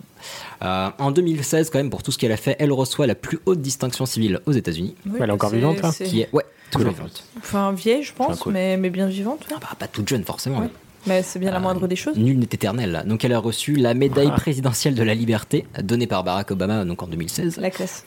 Et euh, bah ça, ça va me permettre de faire un petit, euh, bah, pas du tout la médaille en fait, mais son, son histoire. Euh, bah là, enfin, comme on le voit, on trouve ça super inspirant, super classe, elle a un peu la folie. Mais vous savez que l'informatique, c'est un domaine qui est relativement boudé dans les études, enfin dans les études et du coup dans la vie professionnelle. Euh, et il y a des études qui ont été menées, euh, bon, ça se- c'est aux États-Unis si je dis pas de bêtises, qui comparaient euh, les pourcentages de femmes dans différents domaines, donc informatique, médecine, droit et physique. Et alors ça fait un petit peu peur. Beaucoup en droit. Euh, beaucoup, c'est-à-dire. Ah, Il y a beaucoup de femmes en droit. Alors tu vas voir, en fait ça commence dans la fin des années 60, donc tous ces domaines sont à peu près entre 5 et 15%. Bon, il y a des gros écarts, mais c'est juste pour dire qu'effectivement à l'époque c'était vraiment pas brillant quoi. Donc ça c'est fin des années 60. Euh, Dans les années 80, il y a une grosse progression généralisée. Tous les domaines suivent le même chemin et ils montent tous entre 30 et 40%, ce qui est déjà plus respectable. C'est Tout- toute euh, matière confondue, enfin toute matière, toute. euh, bah, juste pour ça, là, informatique, Ok, médecine, ouais, droit faire et les physique. quatre, ok, ok, ouais. Ouais. Mais bon, c'est pas encore la folie, mais c'est déjà ça, enfin, sacrée progression Mm, en- mm, en, 20 ans. Euh, donc toutes les po- et ensuite, pardon, donc là on a 30-40% des années 80, et ensuite tout continue de progresser pour atteindre les, atteindre les 40-50% dans les années 2000, sauf l'informatique. Mm. Et là, c'est la dégringolade parce que euh, à partir de 1985, le pourcentage de femmes baisse continuellement pour atteindre un plateau qui est à peu près à 17% à partir de 2007. Et ce plateau s'est stabilisé jusqu'à euh, 2010-2015, donc j'ai pas les derniers chiffres, mais c'est assez dramatique, sachant que c'est monté jusqu'à euh, bah, jusqu'à 30, 40, jusqu'à Ah Mm. ouais, la 35%, je crois. Donc ça c'est fou. Et pourquoi bah, En fait on sait pas exactement, mais c'est potentiellement la- l'apparition et le développement de stéréotypes dans le milieu de l'informatique. Donc Mhm. l'environnement masculin, le binoculaire à, nu- à lu- à lunettes, pardon, asocial, enfin tout ça qui a bah, contribué à créer une, bah, une ambiance néfaste pour euh, les, les jeunes scientifiques et euh, futurs euh, ingénieurs et développeuses qui voulaient investir ce domaine. Il y a quand même un truc sympa euh, récemment. Il y a le hum, l'ancien labo de Hamilton, qui est le laboratoire Draper, qui euh, a lancé une opération euh, Inspiring Girls, euh, bah, qui est du 1er au 16 mars de cette année. Et en fait, c'est un concours pour des lycéennes américaines. Pour elles, dev- elles doivent répondre à certaines ré- euh, questions techniques. Et euh, bah, si elles euh, répondent correctement, elles peuvent euh, il me semble, je sais plus si faire une publication, mais en tout cas visiter le laboratoire, rencontrer des, euh, des scientifiques et certainement bah, rejoindre ce laboratoire pour faire de la recherche par la suite, ou en tout cas les motiver et les inspirer pour suivre cette voie. D'accord. Et voilà, et ce sera tout pour moi sur ce sujet. Sacrée bonne femme. Oui. Ouais. Impressionnante. Pour info, je- euh, Margaret Hamilton, vous l'avez déjà vue sur une photo, très certainement. Oui.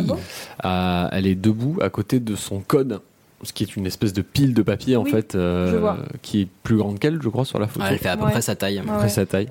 C'est une photo très connue, donc vous avez sûrement déjà vu cette, euh, cette femme. sans même le savoir. Mhm. Et on vous conseille vraiment, enfin moi en tout cas je vous conseille de, de vous y intéresser parce qu'elle est vraiment impressionnante et pour, euh, bah, pour tous ceux qui traînent euh, dans le milieu du développement ou non, mais elle a vraiment, bah, comme je disais, créé, euh, lancé ces bases-là de gestion d'erreurs, reprise, euh, reprise sur erreur, de stabilité des systèmes, d'industrialisation. C'est les bases de, euh, des- pas des langages objets, mais quand même c'est des, des bons débuts. Et c'est euh, bah, voilà, c'est vraiment presque euh, émouvant de voir tout ce que euh, une personne a pu, euh, a pu euh, réaliser. Faire. Tout à fait. Oui, c'est vrai. Eh bien, merci pour ce sujet. Exactement, merci beaucoup. Euh, bah écoutez, j'ai l'impression que c'est la fin de cet épisode. En tout cas, on a bouclé tous les sujets qu'on avait à boucler. Mais oui, donc. euh, Qu'est-ce qu'on a, qu'est-ce qu'on a raconté à nos, à nos auditeurs ah bah, on peut raconter qu'il va se passer plein de belles choses dans Oui. les semaines à venir. Ah, Alors, Ah, Moi, déjà, je peux dire qu'on a un Instagram. grâce à oui, Hicham. qui Ah est en plein développement. En plein développement, ça veut dire que pour l'instant, il n'y a pas grand-chose dessus, mais on y Mais travaille. on, on est au taquet, On ça fera- va le faire. On fera un post par follower. non. non, mais en Non, vrai, ça c'est se proportionnel. hein. développe. Plus il y aura du monde, plus on aura, on aura Bien quelque sûr. chose à foutre. hein. Pour l'instant, comme il n'y a personne, on s'en fout un peu. mais euh, plus il y aura du monde, plus on s'en occupera. Donc, rejoignez-nous. Absolument. Et au, au passage aussi, on a rajouté une petite page sur notre site, euh, parce qu'on a pensé à ceux qui n'ont pas forcément l'habitude d'écouter des podcasts et qui voudraient savoir Mm. comment faire. Donc pour, vous ex- pour euh, bah, expliquer à qui veut comment écouter un podcast, que ce soit sur ordinateur, sur Mac, sur smartphone, Android, sur iPhone. Donc euh, que ce soit pour nous écouter ou le passer à d'autres personnes, bah, n'hésitez pas à faire tourner est ça. détaillé. euh. Et j'ai vu, on va bientôt être sur Spotify. Et ouais, Eh oui. ça, ça va venir. Ça, c'est la classe. Bien. Pour les gens qui n'ont pas écouté, le fait que Spotify, c'est ceux qui payent le moins les Ouais. artistes. Oui, enfin, c'est la classe quand même. On est Ouais, pas c'est payé. vrai. Comme toujours, vous pouvez nous rejoindre sur le Facebook. Le Facebook, Sur le Twitter. Le Twitter, vous pouvez venir nous poser des questions, vous pouvez venir nous dire si on a dit de la merde. On est tout Oui. oui, Parce et qu'on tout a- oculaire. Et si vous avez des envie sujets. de dire qu'on a dit quelque chose de pas bien, plutôt que juste dire vous avez dit quelque chose de pas bien, si tu as la réponse, l'ami, Partage. partage, Ah. histoire qu'on se couche moins con. Moi, je veux des preuves que c'est des pincettes et pas des lingettes. Très bien, Euh, bah, c'est pas compliqué. Ah, voilà. En- Demande envoyez à ça Google, Ichouchou. finalement. Mais ouais, euh, plus, en fait, plus vous êtes critique vis-à-vis de ce qu'on fait, plus on est content. Parce qu'effectivement, on peut Mm. se tromper ou bien faire un- une vulgarisation intentionnelle. Euh, mais on sera toujours content. Et puis, on a reçu encore une fois des messages bien sympathiques. Et puis, discuter Mm, avec quelques comme personnes d'habitude. sur Facebook. Euh, si vous avez besoin aussi de petits conseils, bah, ça nous fait toujours plaisir. Ça, ça mange pas de pain. Puis, on vient mesure partager Ah, du parce possible. qu'on était content qu'on nous donne des conseils quand on a commencé. Absolument. 5 étoiles sur iTunes, Ah bah 5, même plus, 6, 7. c'est pas possible, hein, Douze. ça s'arrête à 5. Non, mais c'est pas Ah, grave, on va trouver une technique. c'est ça. Autant d'étoiles que Non, non, de mais, mais vraiment, on est, on est tout oui. Vos messages nous font toujours énormément plaisir. Donc, euh, n'hésitez vraiment pas à nous, à nous donner des, des avis, des opinions, des commentaires, qu'ils soient bons ou mauvais. On lit tout, on prend tout, on analyse tout. Et on se perfectionne, du moins, on essaye. On n'a toujours pas créé de De boîte jour en postale pour les offrandes, parce qu'on va pas donner l'adresse publique non plus pour l'instant. Ah, non, grave, mais il ça, faut ça une- viendra parce qu'on veut des offrandes. Ouais. Euh, N'oubliez pas que vous pouvez nous envoyer de la cancoyote en grande quantité. Ouais. Ou peut-être que vous aurez l'occasion de nous donner ça En main propre, en qui main sait propre. Bientôt peut-être. Voilà, Qui sait peut-être dans les mois qui viennent. Si jamais il y C'est- avait une IRL qui se Peut-être. profilait. Écoutez les prochains épisodes. Peut-être qu'on vous en dira plus. Ouais, peut-être avant l'été, qui sait. Oh là là. Euh, et là aussi, si ça devait se produire, euh, vous n'hésitez pas à faire des propositions. Peut-être qu'on les écoutera. C'est Ah beaucoup oui. de peut-être là quand même. non Oui, oui, mais on est très, on était, on est très petatrif. Ça fait une belle conclusion. Moi, j'aime bien. Très bien, invente des mots.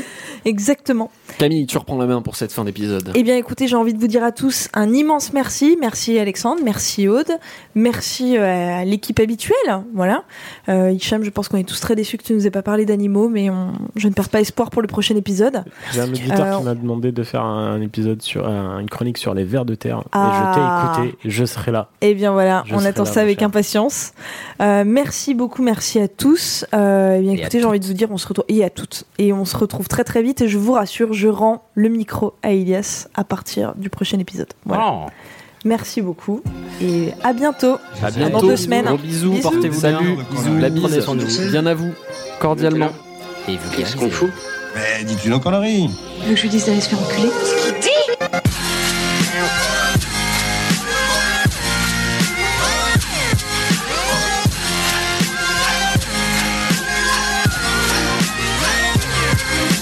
Vulgaire Je trouve ça vulgaire Oui, je trouve ça vulgaire.